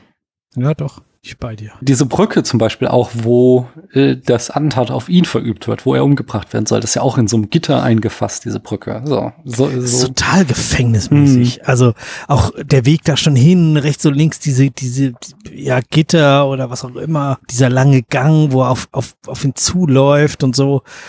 Boah, krass. Äh, und ich will auch das gleiche für Low Angle oder ungewöhnliche Kameraperspektiven. Low Angle habe ich jetzt nicht explizit drauf geachtet, aber schon so mit diesem ersten, auch wenn er nicht so geil ist, mit diesem Vertigo-Effekt ganz am Anfang. Und so haben wir öfter mal so einfach äh, irgendwie einfach coole Shots der Kamera. Also äh, das ist einfach ein sehr stilistischer Film. Von daher, das sehe ich. Ja, ja. also das fand ich bei der Kameraarbeit, bis auf jetzt diese erste Szene, ha, hat mich das nicht so mitgenommen. Also Okay. fand, fand ich jetzt nicht so, wow, okay, coole, coole, ungewöhnliche neue Perspektiven im Verhältnis zu dem oder zu den beiden oder drei Filmen, die wir jetzt davor besprochen und gesehen haben. Hm. Da war mehr. Also dieser Long Take bei dem letzten am Anfang oder gewisse Einstellungen bei Sunset Boulevard oder so, Hm. fand, fand ich cooler. Also gab es hier auch, aber da geht mehr. Hm. Verstehe. Ja, okay. Ja. Ja. Also vielleicht auch nur, weil wir so verwöhnt sind mit dem anderen. okay, das ist ein guter Punkt. Aber das städtische Setting können wir nicht leugnen, oder? jo, Da sind wir in Komm. Paris, einer der größten Metropolen dieses Kontinents, ich denke. Einen McGuffin haben wir nicht, oder? Nee. Hm. Genauso wenig ein Voice-Over. Nee. Mhm. Und wie sieht's aus mit, dass die Menschen zynisch und schlecht sind? Ich, ich fand's nicht sehr zynisch. Oh, echt? Ich fand dadurch, also was wir ja schon sagten, die, die gehen alle sehr schroff miteinander um. Auch so, Jeff ist seine, die, diese Freundin oder Affäre, die er da hat, die ist er ja auch eigentlich nur am benutzen, um sich Alibis zu verschaffen. Und dann auch diese komplette, Ist das, ist das eine Freundin oder ist das eine Prostituierte? nee, ich hatte das schon so, dass das so seine Affäre ist, so verstanden. Weil sie schickt ihn weg, weil irgendjemand anders kommt. Ja, ja, weil die, ich dachte, es wäre ihr Mann, der da kommt, dass er halt einfach mit ihr was- ein Techtelmechtel am Laufen hat. Aber ihr Mann lässt sie doch nicht am Polizeipräsidium sitzen, wenn er nicht mehr äh, Person of Interest ist, oder? Es sei denn, er ist sehr zynisch, nicht? Hm, Okay, ich weiß nicht. ich hatte irgendwie jetzt kein Indiz dafür gesehen, dass sie eine Prostituierte ist. Weil sonst hätte doch auch sich Jeff gar nicht so vor dem anderen verstecken müssen. Der hat ja sich so rausgeschlichen, als der andere kam. So, warum hätte er das tun sollen, wenn die da. nein, nein, nein, der hat sich nicht rausgeschlichen. Der ist ja extra zu ihr gegangen, Ja, ja. um dann an ihm vorbeizulaufen. Genau. Ganz, um ganz sich ein. Alibi zu verschaffen. Aber es ist ja trotzdem, Ja. dass sie ihn rausgeschickt hat erstmal, weil der andere Aber sie- kommt. Also Sie hat gesagt, du kannst nicht bis um zwei hier gewesen sein, sondern du bist Viertel vor zwei, weil um zwei kommt der andere. Na, okay. Dann, dann habe ich es vielleicht einfach falsch verstanden. Na, okay. Und dann kommt er zurück, um dem anderen zu begegnen, damit der andere sich an ihn erinnern kann, sagen kann, ja, ja klar, der war, der war doch, ist doch gerade an mir vorbeigegangen, als, als ich zu ihr gegangen bin. Hm. Aber jetzt der andere Aspekt, dass die Gangster, die, die Gang ihn erst umbringen will und dann geht das nicht und dann sind sie ganz pragmatisch und sagen so, okay, dann kriegst du halt den nächsten Auftrag und er den auch noch annimmt, also ich würde ja sagen, fuck it, ihr habt gerade versucht, mich umzubringen, ich werde hier nie wieder für euch arbeiten, aber die sie ja dann äh, zumindest vermeintlich doch drauf einlassen, ich finde, das ist schon sehr, sehr zynisch. Und also ich sehe halt ja. halt auch immer die Gegenprobe, ich sehe halt keinen guten Menschen in diesem Film. Wen würdest du denn als einen guten Menschen identifizieren oder ausmachen? Nicht mal die Cops. Nee, die sind halt, das wird ja auch eben zum Beispiel mit diesem Schlüsselbund, der ja gespiegelt wird bei dem einen Polizist und äh, auch in so vielen anderen Kleinigkeiten wird so eine große Parallele aufgemacht zwischen dem, was hier die Gangster machen und dem Handwerk der, der Polizei. Das halt irgendwie gesagt wird, so, das sind zwei Seiten einer Medaille, die irgendwie auch die gleichen dreckigen Geschichten abziehen, nur halt mhm. andere Motive dahinter haben. Ah, okay. Okay, Menschen sind schlecht. Ja, gebe ich dir. Gebe ich dir. Geb ich dir. Okay. Ich finde so, das war so der letzte unserer Punkte. Und ich finde interessant so, wir haben gar nicht mehr so viele. Also wir haben einige sehr, sehr gut erfüllt und andere aber gar nicht. Und äh, da frage ich mich, ist halt dieser Film nicht so sehr Film noir oder ist auf der anderen Seite Film noir jetzt so gut abgehangen, dass man es halt auch so machen kann, dass man nicht mehr so die komplette oder 90 Prozent der Checklist abarbeiten muss, sondern es reicht, wenn man irgendwie drei, vier Punkte hat, aber die so richtig, um dadurch klar zu machen, äh, ich gehöre diese Strömung, diesem Genre an. Was würdest du da sagen? Ist es, ähm. ist es ein richtiger Film noir hier? Würdest du das sagen? Also für mich für mich persönlich, und das mhm. bin nur ich, äh, ich finde, eine starke femme fatale gehört in den Film Noir. Mhm. Also das ist so für mich irgendein Typ, der, der muss noch nicht mal charakterschwach sein, aber diese, diese femme fatale Rolle, das ist für mich rein gefühlsmäßig. Das hat nichts mit Forschung oder genug gesehene Filme oder sonst irgendwas zu tun. Wenn ich Film Noir höre, dann höre ich halt, also dann denke ich an äh, hier Norma Desmond oder an, äh, wie sie alle heißen, die, mhm. die, die Frauen, die ihn, den Hauptdarsteller in den Abgrund reißen. Mhm. Und äh, das hat er jetzt nicht. Deswegen ist es so, mein erstes Gefühl ist kein Film noir. Trotzdem trieft der Film noir. Mhm. Also durch dieses Entsättigte, durch dieses, durch die Art, wie er gefilmt wurde, wie das gezeigt wurde, wie dunkel das ist, wie mit den Schatten, die ganze Sache. Mhm. Ja, auch diese, diese Rauheit zwischen den Personen untereinander. Wobei, ich finde die Art, wie, wie ermittelt wurde, generell irgendwie sehr seltsam. ja. Also da sind sie an einer, an einer, an einer Crime Scene, also an einem, an einem Schauplatz von einem Verbrechen, da ist gerade jemand ermordet worden, da stehen, laufen zehn Polizisten durch den Raum und keiner redet. Hm. Also, weißt du, wenn du, wenn du so eine Ermittlung machen musst, dann musst du dich ja miteinander unterhalten. Also selbst, weiß ich nicht, wenn bei uns am System irgendwas nicht richtig läuft, dann redet man miteinander um zu überlegen, so, ach Mensch, hat, haben wir nicht das Update gemacht? Ach ja, könnte ja sein. So, also selbst, und da geht's halt um nichts, also für die Firma schon, aber weißt du, nicht wie bei einem, bei einem Gewaltverbrechen. Mhm. Und die Polizisten reden nicht miteinander. Ja. Jetzt habe ich mich selber abgelenkt. Fandst du denn, dass es ein Film noir war? Ich finde erstmal, dass das nicht nur für dich gilt, sondern ich, also so aus allem, was wir ja bisher gesehen haben, ist es halt, haben wir auch eine gewisse Evidenz dafür, dass die Femme Fatale einfach wichtig ist für dafür, für den Film noir. Wir hatten jetzt im letzten Film, da war sie auch nicht so richtig dabei, bei, bei Touch of Evil aber die drei Filme, die wir davor besprochen haben, da waren ja einfach blütenreine äh, Femme Fatales. Und äh, von daher äh, stimme ich dir da schon zu. Das ist schon so eine Leerstelle, die hier äh, zu finden ist. Ähm, auch so Sachen wie eben so, dass es kein Privatdetektiv ist und kein Voice-Over. Das sind auch schon so, ich will jetzt nicht sagen, ein Film muss das haben, um zwingend Film noir zu sein, aber es ist schon, das sind halt die Klischees, die mit diesem Genre verbunden sind. So, wenn, wenn ich das höre und ich höre das auch irgendwie keine Ahnung, wieder Star Trek, Captain Picard geht aufs Holodeck und ich höre seine Stimme im Voice-Over und er trägt einen Trenchcoat und dann kommt irgendwie gleich eine Frau, die ihn anbaggert und es wird auf ihn geschossen, dann weiß er, ah ja, die, die persiflieren hier einen Film noir. Ge und, genau, ja. ja. Und äh, dieser Film, also er spielt definitiv mit sehr, sehr vielen Tropes des Film Noir und sehr vielen Stilmitteln, aber er ist halt nicht so, so richtig in die Fresse, so ich will das sein, sondern vielleicht ist, macht das auch so ein bisschen seine Intelligenz aus, dass hier halt auch der Franzose Melville sagte, na, ich bin halt kein Amerikaner und ich bin halt auch kein Amerikaner, der Kriegsjahre so, sondern wir sind jetzt halt einfach 20 Jahre später und äh, entsprechend muss ich das Ganze, also kann, kann ich da irgendwie das zitieren und eine Hommage dran machen, aber ich muss halt da auch irgendwie mein eigenes Ding mitmachen. Also ich glaube, wir lassen das einfach offen so. Also ich würde, ich würde sagen, es ist ein Film noir aufgrund seiner Wichtigkeit, auf die ich später noch komme. So wie, welchen Einfluss dieser Film hatte. Mhm. Aber ich finde deine Punkte und dein Argument gewichtig, dass er halt so die, die, die Klischees, die wichtigen Punkte, wie zum Beispiel die Femme Fatale, nicht abdeckt. Und vielleicht, wir sind ja jetzt dann auch jetzt auf dem Sprung in den Neo-Noir. Vielleicht macht das ja dann auch so einen Unterschied, dass der Neo-Noir da ein bisschen äh, fluider mit umgeht. Äh, ja, kann er ja auch. Weißt hm. du, wenn, mhm. wenn die Regeln klar ist, dann, dann brauche ich Sachen nur anzudeuten hm. Und der, der Zuschauer weiß es halt schon, was ich damit meine. Hm. Und da muss er halt nicht mehr jedes, jedes einzelne, jede einzelne Noir-Regel ausbuchstabieren, wie, wie das jetzt die ersten Filme noch machen mussten, um eben dieses Erlebnis Noir zu schaffen. Ich glaube, je weiter wir da jetzt wegkommen von den, von diesen ersten Filmen, umso grober oder umso weniger halten die Regisseure sich ja. strikt an die Regeln. Ja, das kann ich gut nachvollziehen. Also kann man natürlich vorstellen, dass dann irgendjemand kommt, der nochmal wieder alles befolgt, um nochmal so, so dieses Gefühl zurückzugeben. Aber es ist nicht notwendig. Es ist einfach Kulturwissen und zumindestens die Menschen, die sich für, für Kino interessieren und sowas halt rezipieren, die, die wissen das zu deuten, diese Andeutung, die, die die Regisseure dann machen. Hm. Finde ich, finde ich einen sehr schönen Gedanken.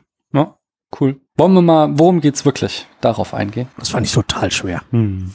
Ich habe trotzdem drei Themen ausgemacht und ich okay. denke, das erste, was hier ganz wichtig ist, ist Einsamkeit. Das, also er ist ja quasi der das Paradebeispiel für so einen Lonely Wolf. Er könnte ja auch irgendwie ein Western-Held sein, nur dass er sich zufällig in der Großstadt bewegt.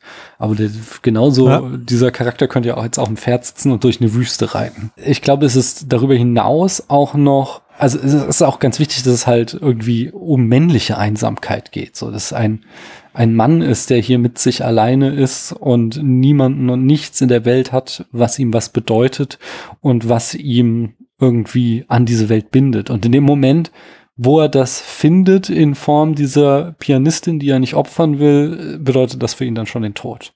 Kannst ja. du, kannst du da mitgehen, ja. dass das irgendwie ja, ein Thema ist, was hier verhandelt wird? Ja. Auch, auch viele andere fühlen, finde ich, fühlen sich einsam. Mhm. Oder ja. Ich, ich empfinde sie als einsam. Irgendwie seine, du nennst sie Freundin, ich nenne sie Prostituierte, mhm. die ja dann auch irgendwie alleine aufwacht, wenn irgendwie ihr Telefon klingelt oder ach, die, wenn die Polizei kommt da, um sie zu vernehmen, der, der Polizist, der mit seinen ganzen Leuten spricht und sagt, ja, wir machen das so und so und so und dann sitzt er alleine im Büro und koordiniert sie zwar, aber er ist, sitzt da ganz allein und so. Hm. Ja. Ich finde aber den einen Aspekt, dass hier Melville diese, dieses Lonely Wolftum, diese männliche Einsamkeit auch irgendwie ein bisschen glorifiziert. Also der, der scheint ja schon die ganze Zeit zu sagen, er ist aber schon auch ein bisschen geil, oder? Der ist schon eine verdammt coole Socke, dieser Jeff Costello. Und eigentlich willst du doch auch so ein bisschen so sein.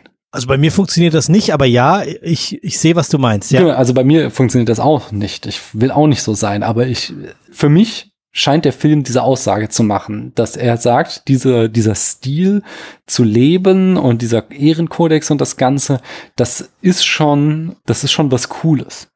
Und deswegen äh, bin ich nochmal irgendwie dankbarer hier Sly Gregory, dass er uns diesen Film äh, quasi aufgedrängt hat, ganz liebevoll, dass wir den noch besprechen, weil ich einen Text gelesen habe, in dem ich, in dem die These vertreten wurde, dass der, der nächste, den wir besprechen werden, nämlich Taxi Driver, dass er das Thema aufgreift und Travis Bickle dann gewissermaßen Spiegel dieser Jeff Costello-Figur ist, die genauso dieses männliche Einsamkeitsding fährt, aber im Gegensatz zu ähm, Melville dann Scorsese das nicht mehr als cool darstellt, sondern Scorsese das eindeutig kritisiert und sagt so, nee, das ist schon ganz schön toxisch und ziemlich kacke, so diese Art zu leben.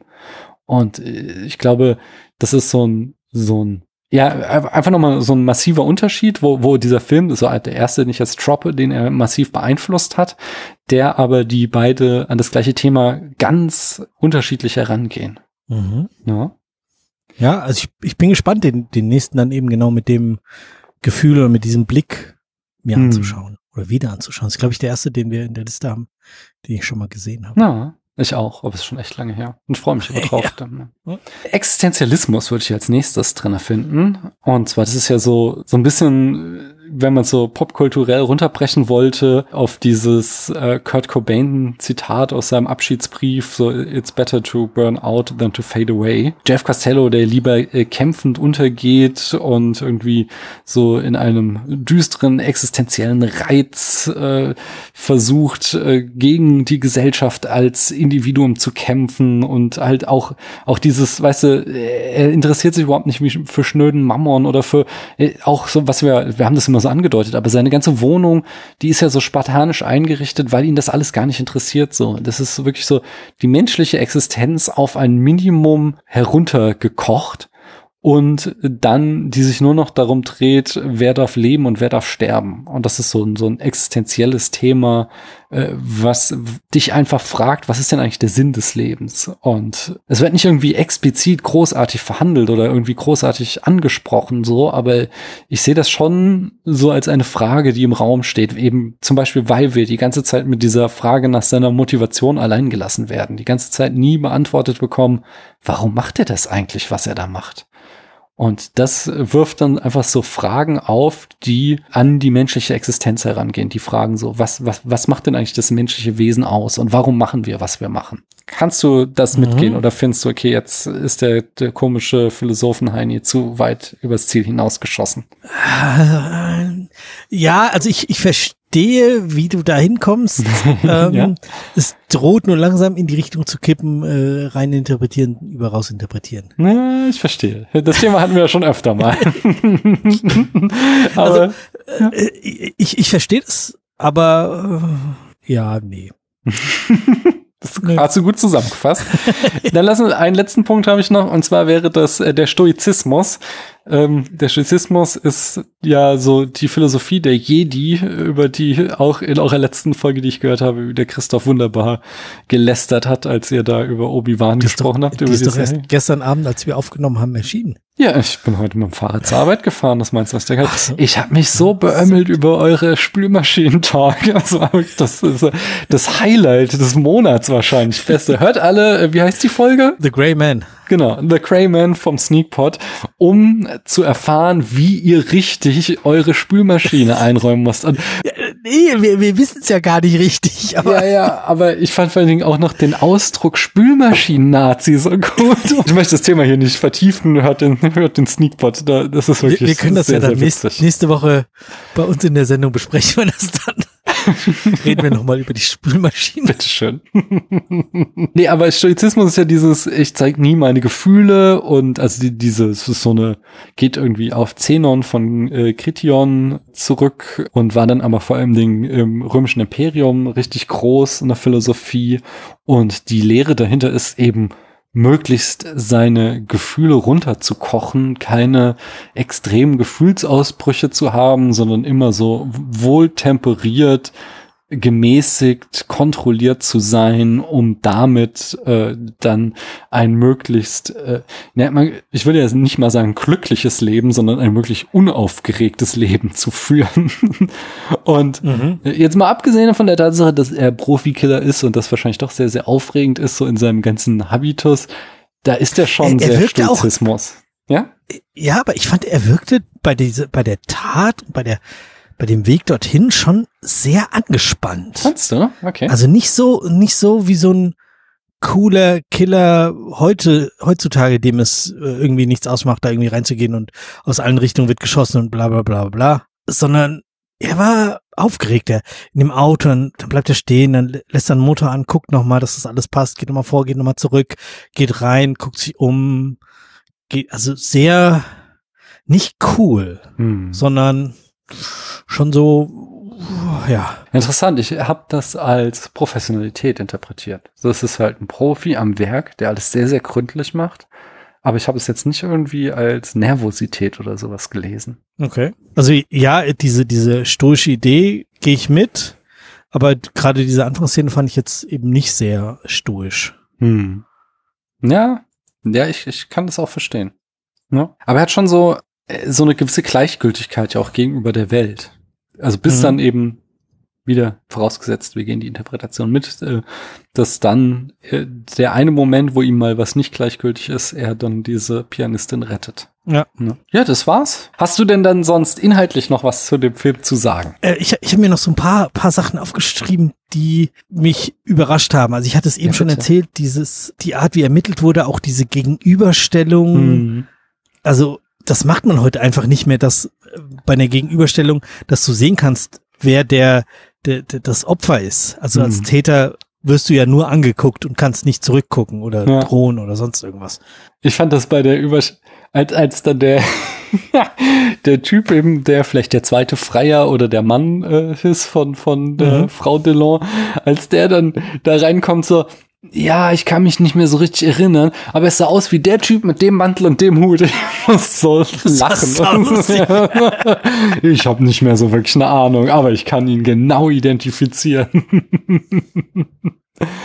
Ja, vor allen Dingen in der Szene, die ja relativ kurz davor passiert ist, sieht man ja, dass er überhaupt gar nicht in seine Richtung guckt oder Hm. also ihn wirklich meidet, überhaupt anzuschauen. Aber seltsam. Also ja. ja, generell diese diese Ermittlungsmethoden waren doch sehr ungewohnt. Hm. Wenn er später sagt, die Wahrheit ist nicht das, was Sie sagen, sondern das, was ich, der Polizist, sage. Hm. Naja, also also ja, Ge- generell, ähm, diese, die Polizisten, die wirkten alle so uralt, fand ich. Ja, Aber das stimmt. waren die wirklich viel älter als wir? Ah, das, das Wirkt- kann ich gerade bei so alten Filmen immer schwer einschätzen, weil die auch, die Leute damals noch so viel geraucht haben, was man ja irgendwie die Haut so hat altern lassen. Aber Ja. generell war das auch so eine Zeit, wo die Menschen im Fernsehen und im Film schon auch älter waren als heutzutage, wo ja alle irgendwie immer so Mitte 20 bis Mitte 30 zu sein So, scheinen. so wie wir fast. Mhm, Also, ja. ja, ich meine, selbst so Leute, die dann irgendwie Mitte 40 oder in, in wie, wie was, äh, Tom Cruise 60 sind, die haben sich dann so äh, gestylt und geliftet, dass sie trotzdem noch aussehen wie Mitte 30 so ungefähr. unerträglich. Ja, aber dann, dann denk halt so an irgendwie Filme, irgendwie, was weiß ich, wie Derrick oder der Alte, so Serien oder Hitchcock-Filme, wo du dann halt äh, Ende der 50er einen Cary Grant hast, der halt auch schon irgendwie einfach ein alter Mann ist. Und äh, die dann da aber trotzdem irgendwie noch die, die Hauptrolle spielen. Von daher, ich glaube, das hat sich einfach auch unsere Sehgewohnheit geändert. Mhm. Ja. Also Interessanterweise hat sich ja auch nur auf, äh, in Bezug auf Männer geändert, nicht? Weil die, auch die Frauen hier, die sind ja schon äh, blutjung. Und Ja.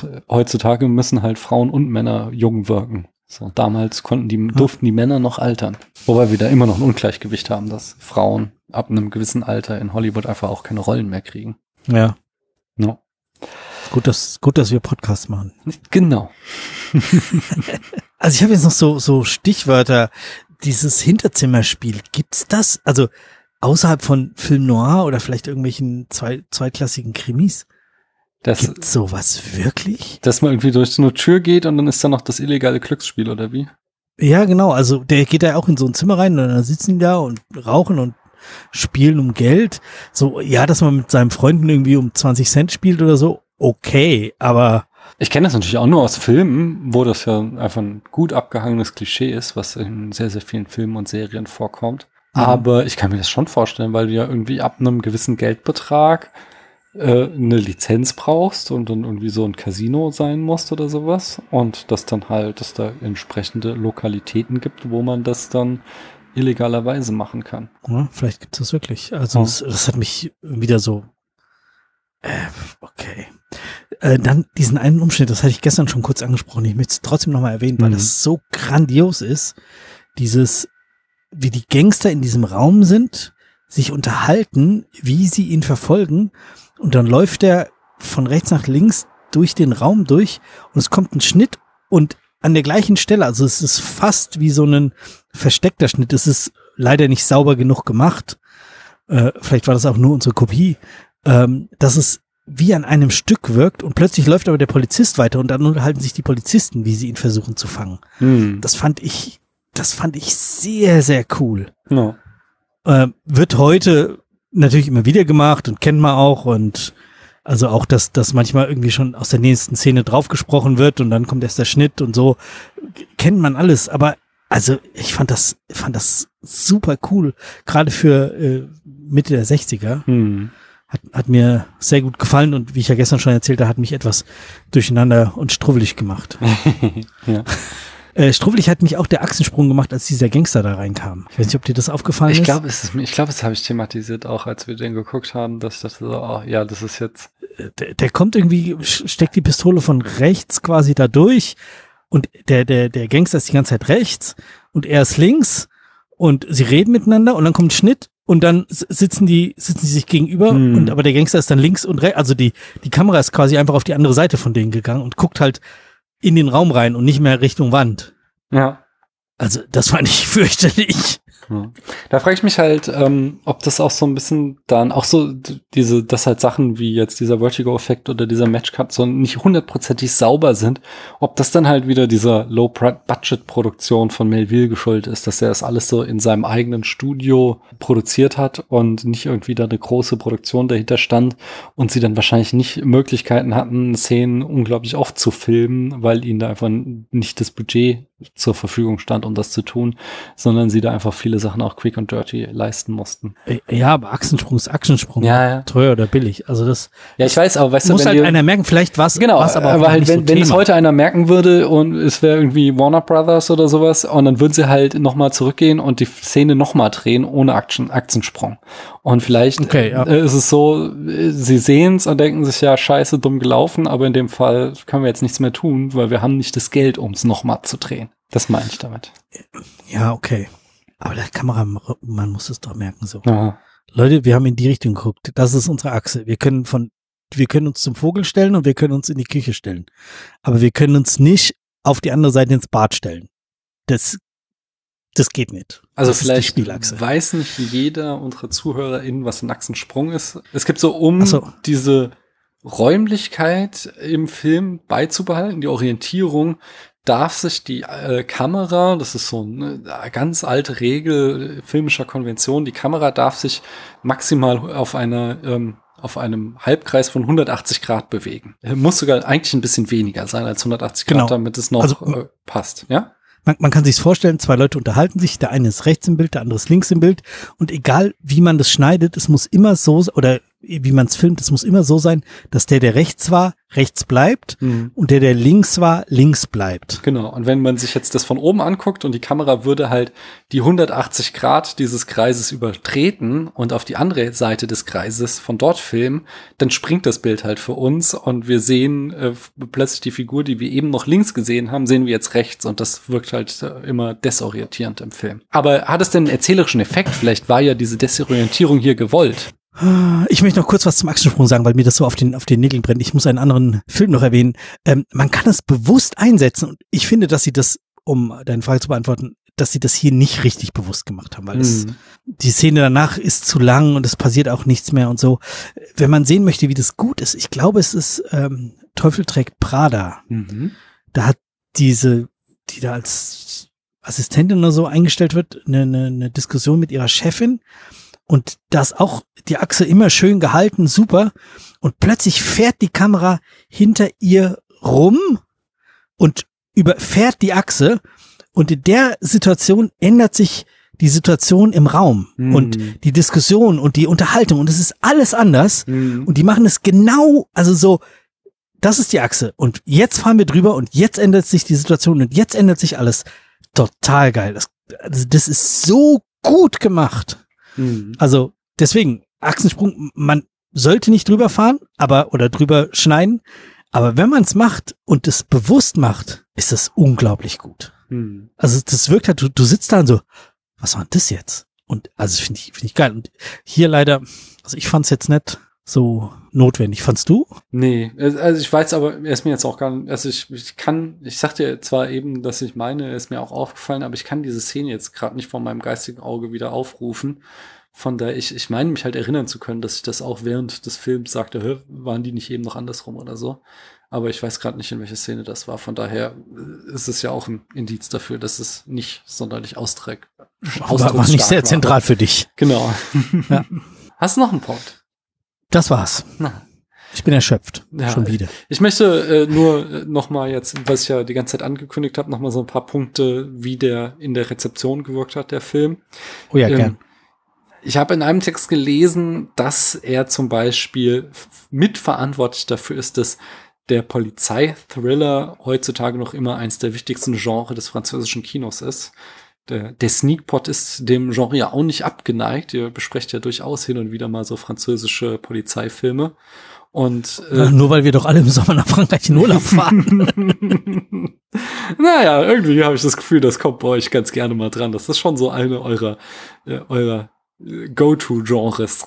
Ja, schauen wir schon gerne, Ja. klar. Und das ist halt so, so, also ja, das ist halt ein wichtiges Genre in Frankreich. So in, in Deutschland ist es, ja, es gibt halt so den Tatort natürlich und so diese Fernsehkrimis, aber würde er eher sagen, was Kino anbelangt, dann sind es eher so Historienfilme oder Komödien. Komödien hast du klar auch in Frankreich, aber das andere große Genre ist da definitiv so der Polizeithriller oder der auch der Gangster-Thriller, sowas.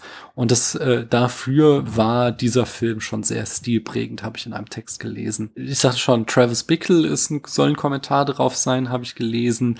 Und es gibt halt sehr viele Filme und auch so renommierte FilmmacherInnen, die den Film explizit äh, zitieren. Da äh, wurde Tarantino genannt, es wurde John Woo genannt und es wurde vor allem Jim Jarmusch genannt, dessen Film Ghost Dog, The Way of the Samurai, ich weiß nicht, ob du den kennst, den könnte man schon fast sowas wie ein Remake oder zumindest eine sehr, sehr große Hommage an diesen Film ansehen.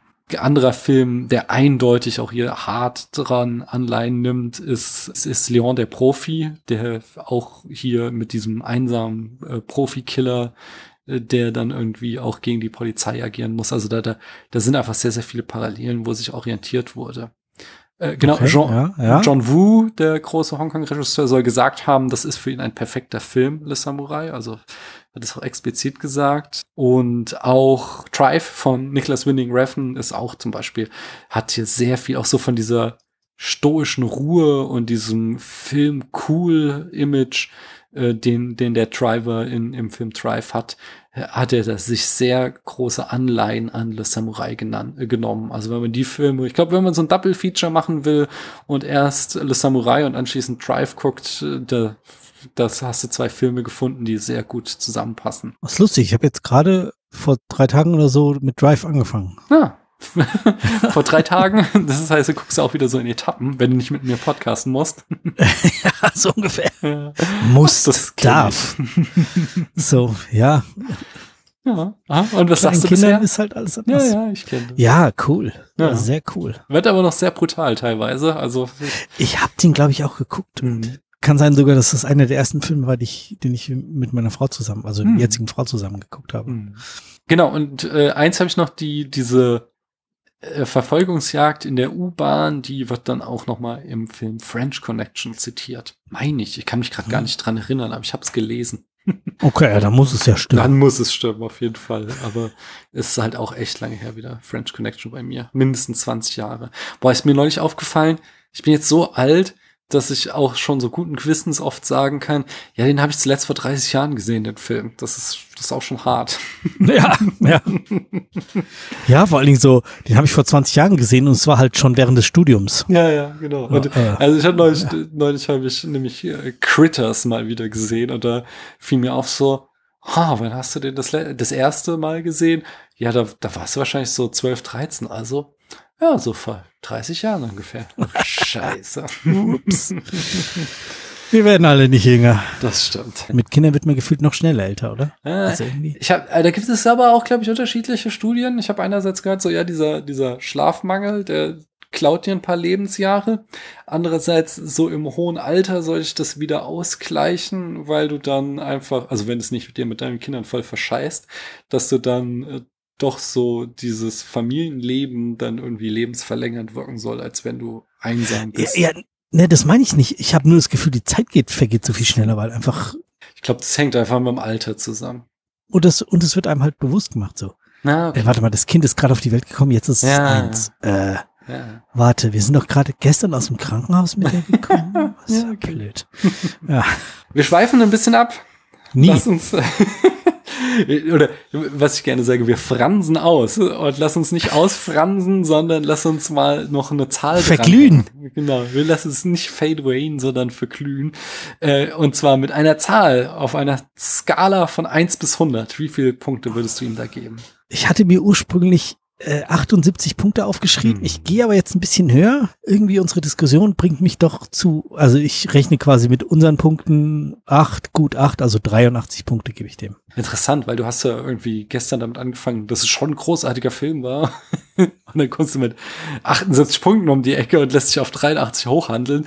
Und ich würde halt sagen, ich sagte gestern, äh, ich habe lieber drüber nachgedacht, als ich, dass ich ihn geschaut habe. Aber ich überlege, ob ich nicht sogar noch höher gehe als du. Ähm, ich schlüssel es wieder auf. John Woo, John Woo hat gesagt, es ist ein perfekter Film. John Sagt das ist Daniel auch? Film.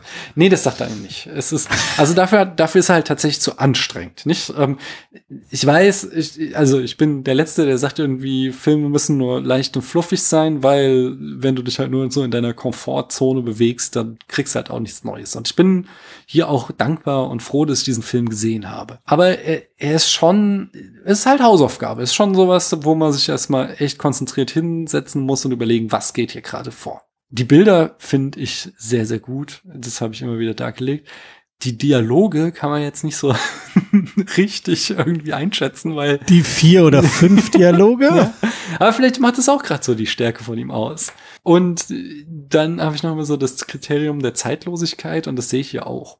Ich würde vielleicht maximal kritisieren, was du ja auch sagtest, dass so diese Coolness, die der Film behauptet, die, dass dieser Lebensstil von Jeff Costello einfach irgendwas Erstrebenswertes ist, da gehe ich halt überhaupt nicht mit.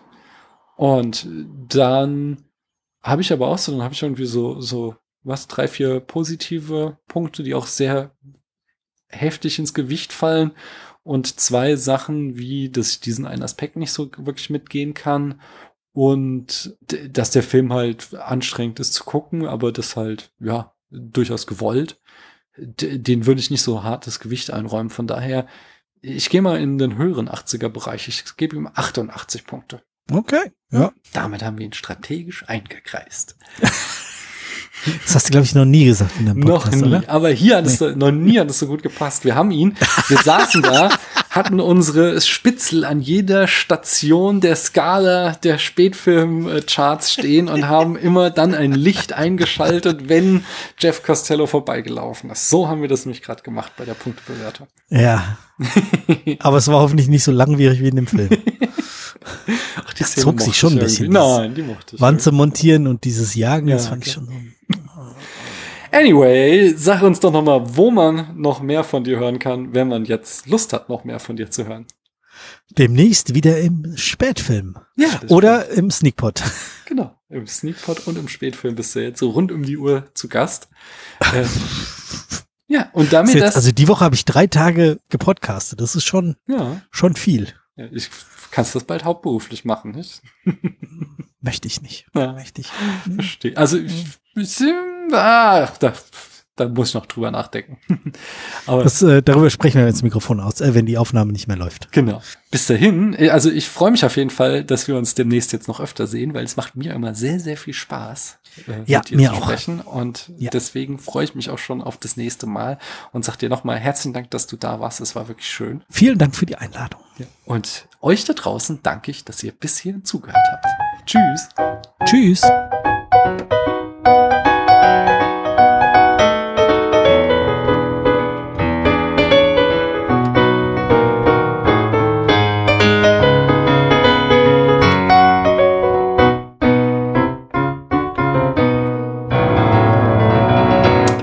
Was ich auch immer sage, ist, nachdem die Aufnahme beendet ist, ja, nice.